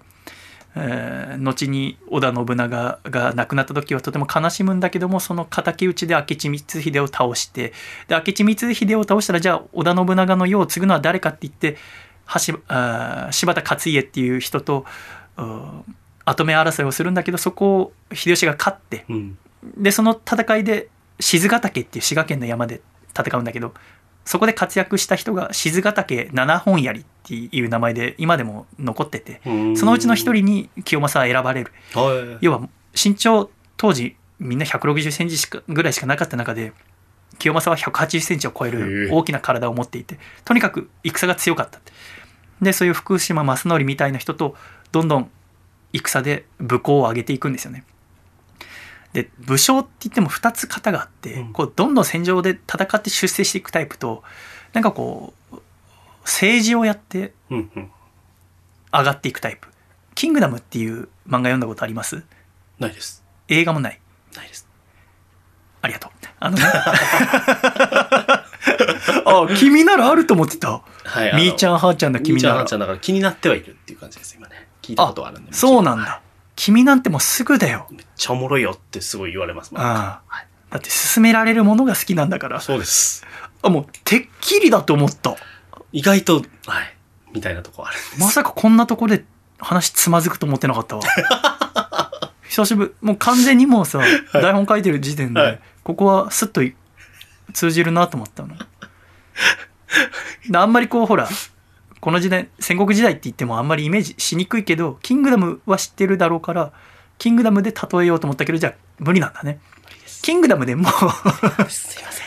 なんかこうガンガン戦う人王毅っていう人とか、モーブとかこううん。戦う人と、なんか将軍君みたいなこう大王の近くにいてこうあ国の政策を考えたりとか作戦考えたりする人に分かれるんだけど、うん。加藤清正ガンガン行くタイプ。うん。石田三成はこう政策を考えるタイプでいたわけでございますね。で秀吉はどんどん出世していって、えー静ヶ岳の戦いで、えー柴田勝家も倒して、うんとうとう天下を取るわけですね。うんで天下を取ってその後九州を平定して九州も自分が治めてでその後関東にいる北条氏を倒して、えーとうとう天下人になるわけだけれども、そうなった時に、えー加藤清正はあー肥後の国今の熊本のちょうど半分にして上半分をもらったの。うんうんうんそこをおのお収めていいことになった。大名になった。ちなみに下半分は小西行長さんって人が治めることになったんだけれども、はい。じゃあそこでこれからじゃあ平和な世の中になってゆっくりできるかっていうとそうじゃなくて、うん。えー沖縄の話をした時も言ったけど秀吉は何をしたかっていうと、えー中国を自分のものにしようと思った。うん。朝鮮出兵。朝鮮行ってそこを倒して、えー中国も倒していつか天竺までインドまで行っちゃおうと思ってた、うん。アジアを全て自分のものにしようと思ってたわけだけれどもこのお第一陣一番最初に朝鮮に渡って戦ったのが誰かっていうとこのお加藤清正と小西行長。うん。この2人が最初に朝鮮に行って。で朝鮮の人たちはまさか本当にあんなちっちゃい日本の人たちが来ると思ってなかったからうん。最初油断しててほとんど抵抗できずに次々とこのお清正と小西行長に打ち破られていく。で加藤清正はめちゃめちゃ強いからうん。ガンガン攻めていっていろいろ朝鮮の城を落としていく。で結局この朝鮮出兵っていうのは7年間かかるんですね。うん。7年間もおずっと国の人は苦しみながらで朝鮮の人も苦しみながら戦いは続いていくんだけれどもあることがきっかけで終わるんですね。それは何かというと1598年に、えー豊臣秀吉がな寿命で亡くなるんですようね。ん。で亡くなったのがきっかけでみんな日本戻ってきてこの朝鮮出兵っていうのが終わったと。うん。じゃあ秀吉のその後の世の中継ぐのは誰かっていうので本当だったらその秀吉の一人だけいた子供秀頼っていうのが継ぐはずだけれどもそこでググッと出てきたのが誰かっていうと徳川家康さんっていうおじさん、でそれを石田三成は怒るわけだよね。ちょっと天下は秀吉さんの息子のものですよって。あなた何やってるんですかって言うけども家康はもう確実にここがチャンスだからうん。一気に、えーかき回していく。何をかき回したかっていうと一番最初にやったのはこの秀吉の子飼いの武将たち、うん。加藤清正とか福島正則とか石田三成っていう人の中でこの石田三成っていうのは確実にもう言うこと聞かないなって分かったからこの加藤清正に自分の養女をお奥さんにする。うん。嫁がせる。だから婚姻関係を結ぶはいはいはい。親戚にしちゃうっていうことをやったりしてこのなんかね仲が悪かったのはその秀吉の子飼いの中でも戦いに強い人たちと政治とかする人三成と清正たちっていうのは仲が悪くて、うんこの武闘派の方を家康は自分のグループに入れたんですね。うんで1600年に関ヶ原っていう戦いが起きてた時に、えー加藤清正は徳川家康側についた。うんで結果どっちが勝ったかっていうと家康が勝って、えー家康の天下統一に加藤清正は貢献したことになった。うんということでこのお関ヶ原が終わって、えー江戸幕府が開かれる時にはあ清正は肥後一円熊本丸ごと52万石の大大名になるんですね、うん。土地をもらって。っていうのが熊本と加藤清正の付き合いになるわけだけども。で、えー大大名になったからあ1601年にえー熊本城を作り始める。うんでそこから約7年間かけて熊本城を作って要は加藤清正っていうのは織田信長も見てるし、うん。えーそして自分を取り立ててくれた秀吉も見てるし2人とも城作りの名手だけどもうん。そして自分で朝鮮に行って要はその朝鮮中国っていうのは当時日本よりもものすごく文化が進んでるところだけどもキングダムを見てもよくわかるけどはい。キングダムの話ってほら日本でいうと弥生時代とかになるわけだけどもね。ものすごい進んでね大王のさ、うん。あんだけ、えー豪華な服着てる時に、はい。中国の人は日本は朝の布真ん中穴開けて頭からかぶって縛っただけの服とか着てるわけで、はい。そんだけやっぱ開きがあったわけだから当時戦国時代でもやはり中国朝鮮っていうのは進んでいてその城をどんどん落としたりとかでもやっぱ落とせないとこもたくさんあって、うん。その要は進んだ日本よりも進んだ城っていうのを自分で戦いながら学ぶわけだよね。うん。そこで学んだことをとうとう1601年から熊本で、えー自分の手で作り始めた。うん。そうしてできたのがこの熊本城っていう。うん。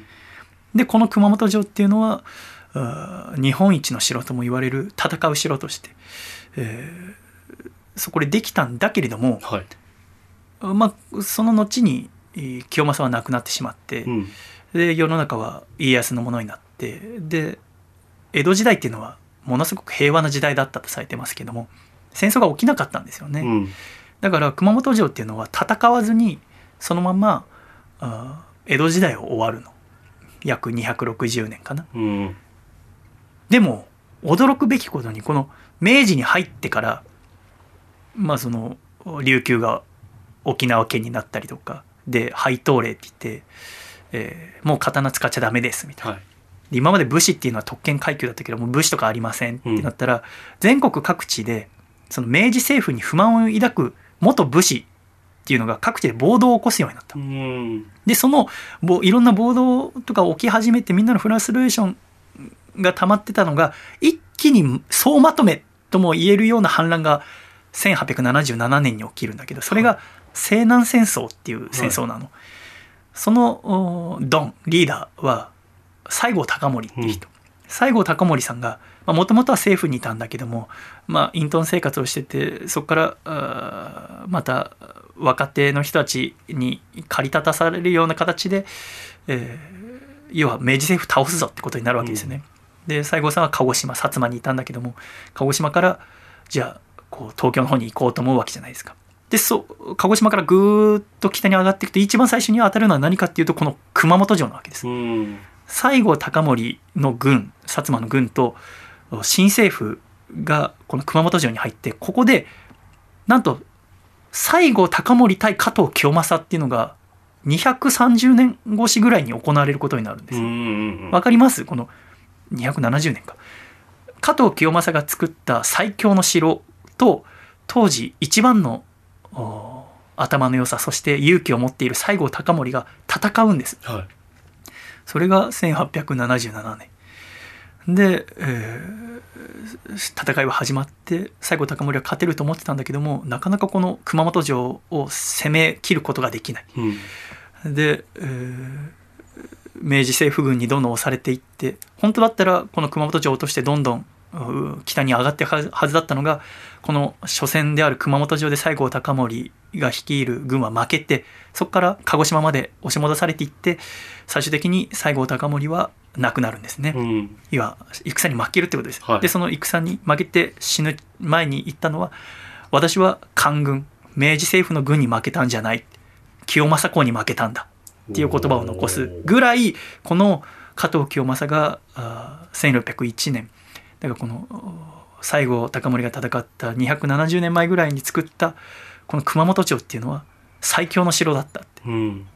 っていうのもあって今でも熊本城っていうのは難攻不落の城。うん。どうやっても落とせない城としてそこから西南戦争から150年経った今でも熊本に残っていた。っうん。ていうのが、あー熊本のシンボルであり続けた熊本城の歴史なんです。うん。これが2016年の地震で天守閣を含めかなり大きな被害を受けた。だから作られてから400年間おそらく熊本に住む人は熊本城があるっていうのがすごく心の支えになっていたんですよね。それが地震によって崩れてしまった時に何か自分の中心基盤が崩れてしまったように今の日本人も感じたっていう。だからこそ何とかして復興しなければいけない。早く復興しなきゃいけない、だけれども調べてみたところ20年かかる。ってうん2036年までかかる。そんなにかけちゃいけない。時間かければかけるほど復興は難しくなるし何よりも熊本の人は天守閣が治ったのを見て頑張ろうって思うはずだだからこそ頑張って熊本城を建て直そうって言って始まったのが復興計画。うん。でもささっきも言ったけどこの天守閣っていうのは真ん中にあるわけですよね、はい。でしかもその石垣っていうのは何のためにあるかっていうと攻めにくくするためでしょ。はい。だからクレーン車なんて入れないんだよ。あだってクレーン車なんて大きい建物が通りやすいように作られてるわけないでしょ、人が通りにくいようにくねくねくねくねしてしかも普通に走ってると自分が今どこにいるか分かんなくなるような作りになってるわけ、うんでいつの間にか一箇所に集められて上から鉄砲で撃たれてしまうっていう作りになってるぐらいだからクレーン車でしかも天守閣に行くなんていうのはものすごく大変なこと、うん。だからなんとかあー石垣を一つ一つ外して崩して道を作って。でその崩す時もその一つ一つ番号をつけてまたちゃんと組み立てられるようにして。でスロープを作ってでクレーン車などの重機を天守閣まで持ってった。その近づけるだけで1年間かかるんです。ええ1年かけて近づいていってそこから始まった。やっぱり復興っていうのはみんな我々の思う城っていうのは天守閣だと。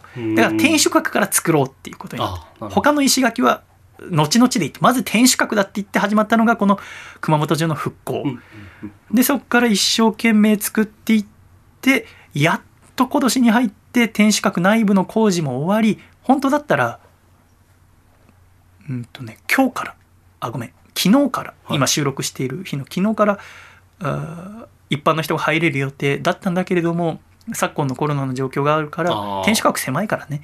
っていうのもあってしばらく公開延期になった。だけれどもなんとか全て工事を終わらせることができたっていうのが現在の熊本城。天守閣は。だけども行ってみると分かるけどたくさんの石垣は外がいまだに崩れたままなんですよね。うんでもせっかく復興させるならっつってでもねやっぱこの復興もただ天守閣を作るだけじゃダメでなぜならお金を集めなきゃいけないし地元の人たちの勇気にもならなきゃいけない、うん。でここまで完成させるまで地震から5年かかったわけだけれどもその中でもいろんな工夫がされていて、はい。例えば、まあ、クレーン車がやっと1年かけて続いてでなんていうの？お城ってこう三角形みたいな形になってるでしょ？だから、はい。あの足場を作るわけだけどお城より大きいな。で普通のマンションとかだったら何か建てる時外側にこうシートを張るじゃないですか、はいはいはい。足場があっていろいろ飛び散ったりしないように、でもシート張ったら今どういうふうに再建されてるかわからないでしょ。要は観光客がその間も来てお金を落としていってもらわないといけないけど、うんうんシート貼っちゃってたら見た時がっかりするじゃないですか、はでも工事するにはシート貼らないといけないんですよ。どうすればいい？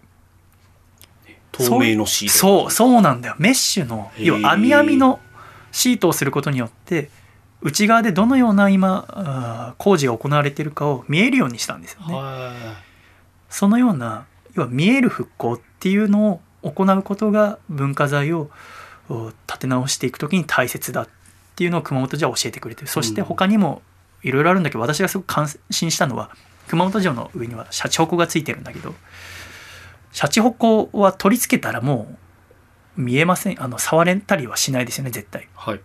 だけどそのシャチホコ壊れたあの地震の時に壊れたからまた作り直したんだけど、うんうん。その社長ができた時にあの公開したの。広場に置いてそのイベントとしてでその社長を触れるようにしたんだよね、うんうんうんそしてその触れたシャチホコしばらくの期間置いておいてみんなが見たシャチホコがうん何月何日取り付けられますって言ってで取り付けるのもみんな外から見守って、うん。で天守閣の大天守の一番上に取り付けられる。うんうん。そうするとこれから天守閣が治ったけれどもまだ復興は全部で15年ぐらいかかる。はい。だから長い時間かかるけれどもお城を見て天守閣見てシャチホコ見るたびにあーあれ触ったなって思うじゃないですか、そうですね。そう思うと少しお城が身近に感じる、うん。より自分に近く感じるってそれがそういう細かい一つ一つが復興のために大切だ。うん。って熊本の県の人はおっしゃってるんですうんで天守閣もあ内側にスロープだったりとかエレベーターを取り付けて、えーバリアフリー化も完了して。でもさ石垣は崩れたままなんだよ。はい。どうやって天守閣まで行けばいいの？天守閣は真ん中だよ。確かだって。にもうだからあれですよねヘヘリとか。そういうレベルじゃないですか。直で天守閣まで外部から入れ入れ込んで。そうだね。だって普通のさ今まで地震までは歩けていた場所がさ、すごく崩れちゃって。でまだそこ治ってないわけだまた地震とかあったら危ないよね。はで確実にその熊本城の人をして昼間だったらあので人がたくさん歩いていたら確実に死傷者が大勢出ていたっていうような道だけども、どうすればいい？いええどうするんだろうえーでも触下手に触れないですしね。そのなんか元に戻すには。そう石垣もだってちゃんと直さなきゃ、えーどうするんだろう。って考えて思いついたのが、空中歩道を作ったあの巨大な歩道橋みたいなもの。はあ。つまりあの要は長いスロープみたいなものおなんかう上にそう地上歩約6メーターのところに、ええー熊本城の景観を崩さない本当に天守閣と同じ色合いの黒と白を基調とした大きな歩道を作った要はそのお今までその石垣のあたりは要はお客さんが来ても工事はしなきゃしたいわけだから、はい。だからその工事してるのをちゃんと見えるように大きな歩道橋を作って350メーターの長さ350メーター高さ6メーターの歩道橋を作って、そこを歩いてみんな天守閣まで行ける。でその歩いてく途中の石垣は崩れたまま。だからその被害の状況とかこれからうんうんうん。治っていく様子を見ながらでも上から見れるってことですよね。そう上から見れる。で天守閣はちょっと高いところにあるからうん。そのスロープをたどっていくともうそこからお城までは全部工事が終わっていてそして天守閣に入ることができるだからいつか工事が終わった時にはそのお空中歩道長い歩道橋みたいのは撤去されるわけだよね、はい。そうやることによってなんとかみんなから見てもらいながらみんなに足を運んでもらいながら復興させるっていうのが大切だっていうのを熊本城行くことによって知ることができたんですよね。だから沖縄の首里城は、まあ、地震とかじゃなくてえー石垣が崩れていないから今も本殿の場所はきれいになってる状態。うん。これから建てるってことだけれどもやっぱり一番大切なのは見てもらいながら一緒に作っていく。だからその工事してる間誰も入れませんよじゃなくてなるべくいろんな人に見てもらいながらうん協力し合いながら作っていくってことなんですよね。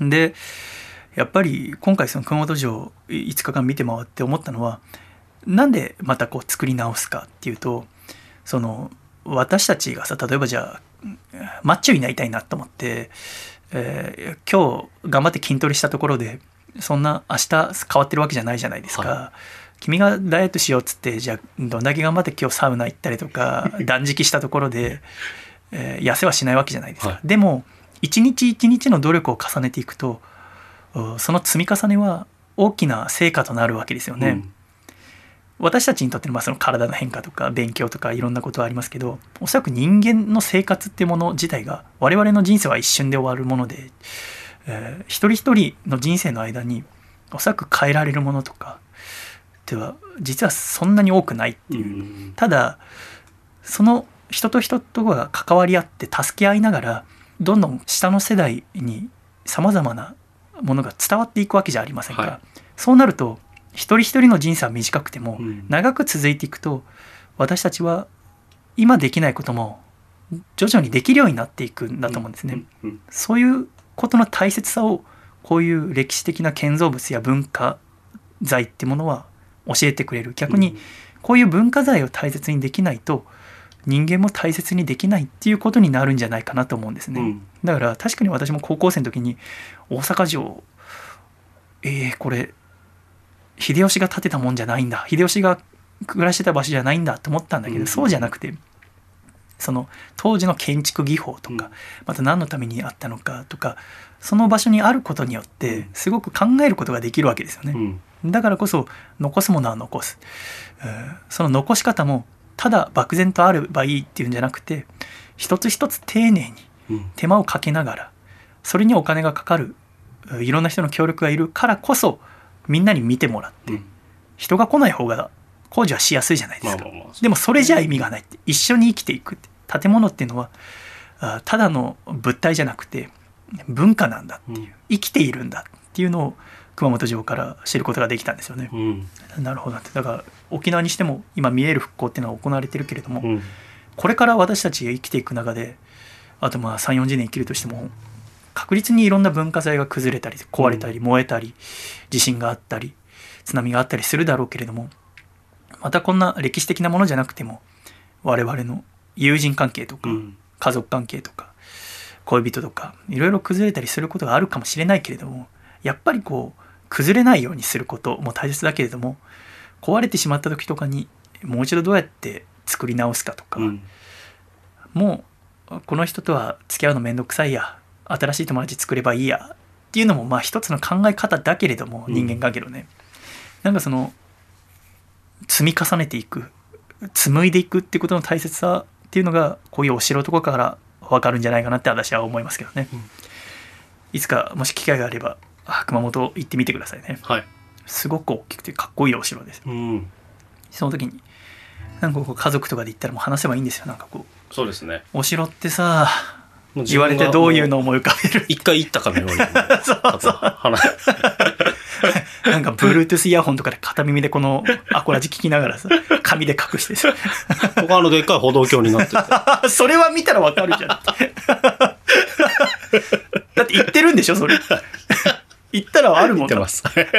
あれもともと工事終わってたりしたらね。もうもうなくなってるんだよもうないけどどもじゃあ今石垣これもともと崩れてたけど、先に天守閣直したんだけどどうやって行ったと思う？って言ってもう同じくだりやります。っていうのはありますけどね。ねえ熊本行ってよかったなといろいろ教えていただきました、はい。なんかねあのああそうだな。他にもたくさん喋りたいことあるんだけども もう結構喋っちゃったのよね。ああそうか。たくさんあるけどまあそうだね。なんでこんな時間経ったんだろう さらに倍あるんだよね。さらにいっぱい終わんなきゃいけないの。あれおかしい。なえーあれおかしい もう反省しだしてるじゃないですか、もう今。まだもうちょっとっていう。あれ？盛り込めたぞ、みたいな。いやもういや熊本城に関してはここで終わりなのああ。で私ね、まだあのまあ、5日間行ったんだけど でその、まあ、最初の3日間ぐらい、まあ、最初熊本城について調べて、はいで後半天草って場所行ったの、はい。天草っていう地名聞いてなんか思い浮かぶことあります？草、僕、ちょっとわかんないですね。天草何も聞いたことない、なんか名前だけです、本当天草を。く熊本天草。あ天草が熊本っていうのはなんか知ってんのか？イメージはありますけあど、とただ具体的にはなわかんないです。天草四郎って聞いたことない？あ、え、何でしたっけ？天草四郎、まあ、人の名前なんだけど、はあのねあの天草っていう場所ではあの一揆が起きて、はいそれが島原天草の乱、はい島原天草の一揆っていうのが起きた場所なんだよい。ね。はでこれは何かっていうとあの江戸時代っていうのは平和な時代って言ったけい。ど、はい。これはね世界史的に見てもすごく珍しいことなんでこんだけの人口がいる国で約230年にもわたって3桁要は100人以上の死傷者を出すようなあー争いが起きなかった江戸時代っていうのは。だからこの江戸時代っていうのは一個奇跡な時代とも世界史的にも見られてるんだけれどもこの江戸の時代の中で1回だけ大きな戦が起きたそれがこの島原天草の乱はい。この戦では4万人を超える人が亡くなったうん。これは何が原因だったかっていうといくつかきっかけはあるのが一つがキリスト教なんですねはい。キリスト教を弾圧したことによってこの一揆っていうのが起きたんです、うん。でその歴史を知りたくて天草まで行ったんです、うんうんうん。熊本のお私がいたその時阿蘇から天草まで160キロ片道あって、はい夜通しえー車走らせて行って取材した天草の話があります あります。新しいですよ、それ。ありますっていう方。しかし私やっぱなんかここのとこやっぱちょっと伸びがちだったのねあの2時間半とかなってるんだけど、やっぱ2時間が一番いいなと思ってるんですよねですがうん何がいけなかったのでしょう。やっぱり反省してる。お聞きください。野菜大好あ ここで。きベジタブルここで。野菜野菜野菜。ウォーウォ野菜。野菜野菜。グーグーグー野菜。野菜野菜。ベジタブル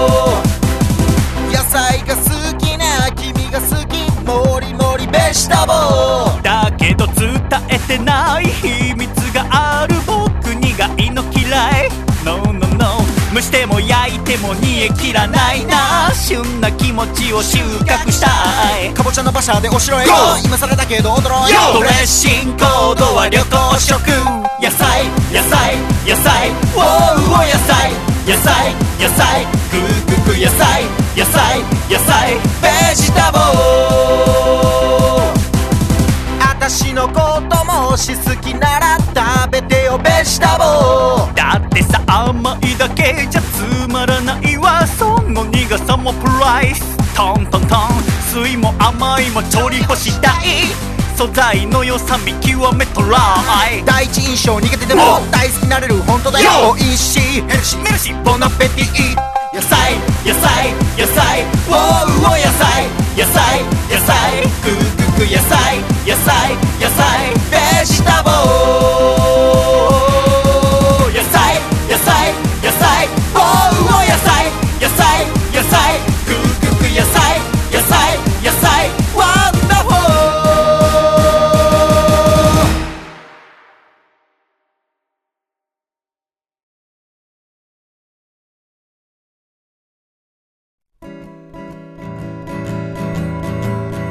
細身のシャイボーイ細身のシャイボーイ細身のシャイボーイ Oh yeah 細身のシャイボーイ細身のシャイボーイルールールー。フー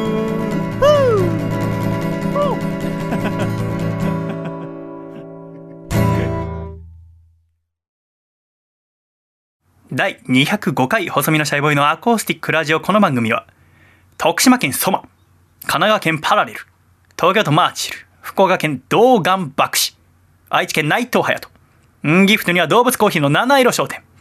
以上6名の提供で今月はシャイと笠倉の2人でお送りしてまいりました。最後までお聞きくださり誠にありがとうございました。ではエンディング。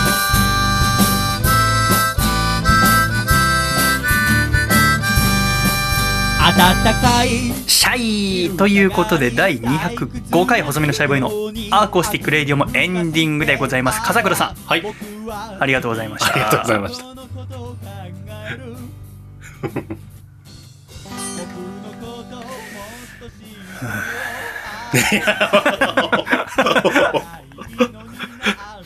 そのさなんか本当なんかいろいろ最近思ってるの。その人の大切にしているものを否定した時には何かふ大きな負のエネルギーが生まれるなって思うわけね。はいはいはいでこの、まあ、キリスト教っていうのはまあその、まあ、ザビエルさんが日本に来てっていう話知ってるしでそのザビエルさんはでももともと日本に来る気つもりはなかったんですね。あの宗教改革っていうのがヨーロッパで起きてでザビエルさんはカトリックの宣教師なんだけど、はプロテスタントって新しい宗派ができてそれがどんどん増えてって、えーカトリックをもっと人増やさなきゃってことで外国に船で乗ってインドで宣教してたんだよね。はい。でインドで宣教しててそこからマラッカに行った時に矢次郎っていう一人の日本人と出会うの。でその矢次郎は薩摩鹿児島の人で若い時に人を殺めてしまった。うん。でそこから逃げるためにポルトガルの船に乗ってマラッカに行った。でそこでザビエルと会って、うん。ザビエルに懺悔するの。私は悪いことをしましたでそのあ矢次郎の話を聞いてザビエルはその矢次郎をインドに送って洗礼を受けさせるのうん。でその矢次郎っていうのが日本人で初めてのキリスト教徒うん。カトリックのでその矢次郎と話しているうちにザビエルはこの矢次郎っていうのはとても誠実な男でうん。昔過ちを犯したけれどもそれを悔いてまた前に進もうとしていると。こういう人がいる日本っていう国はに興味があるなって言って日本に来てそこから日本でさまざまなキリスト教をめぐる。うん争いが起きるんで、その後あのキリスト教を禁止するんですよ。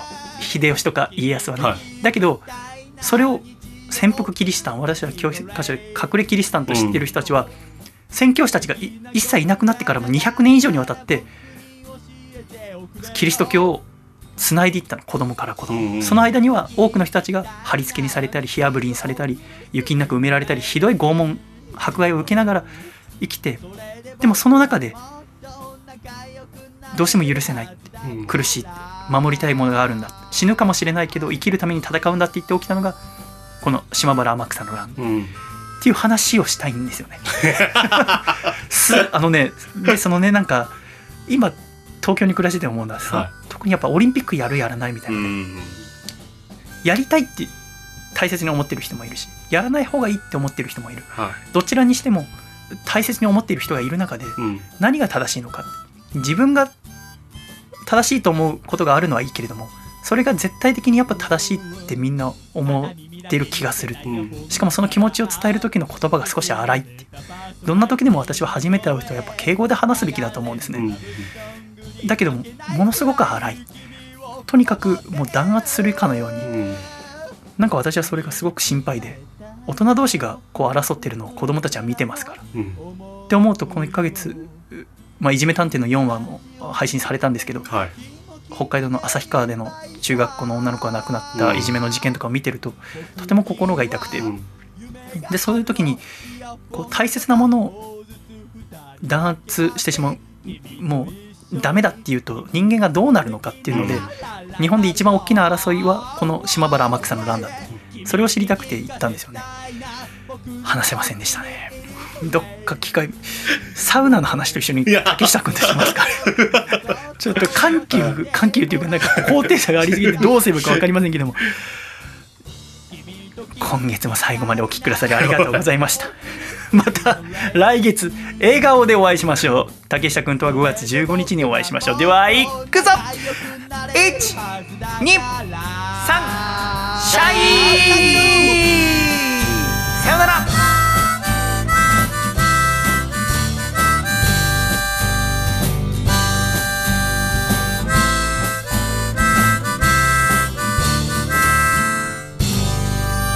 熊本の人はくまモンを働かせすぎだと思いました。回だった。ね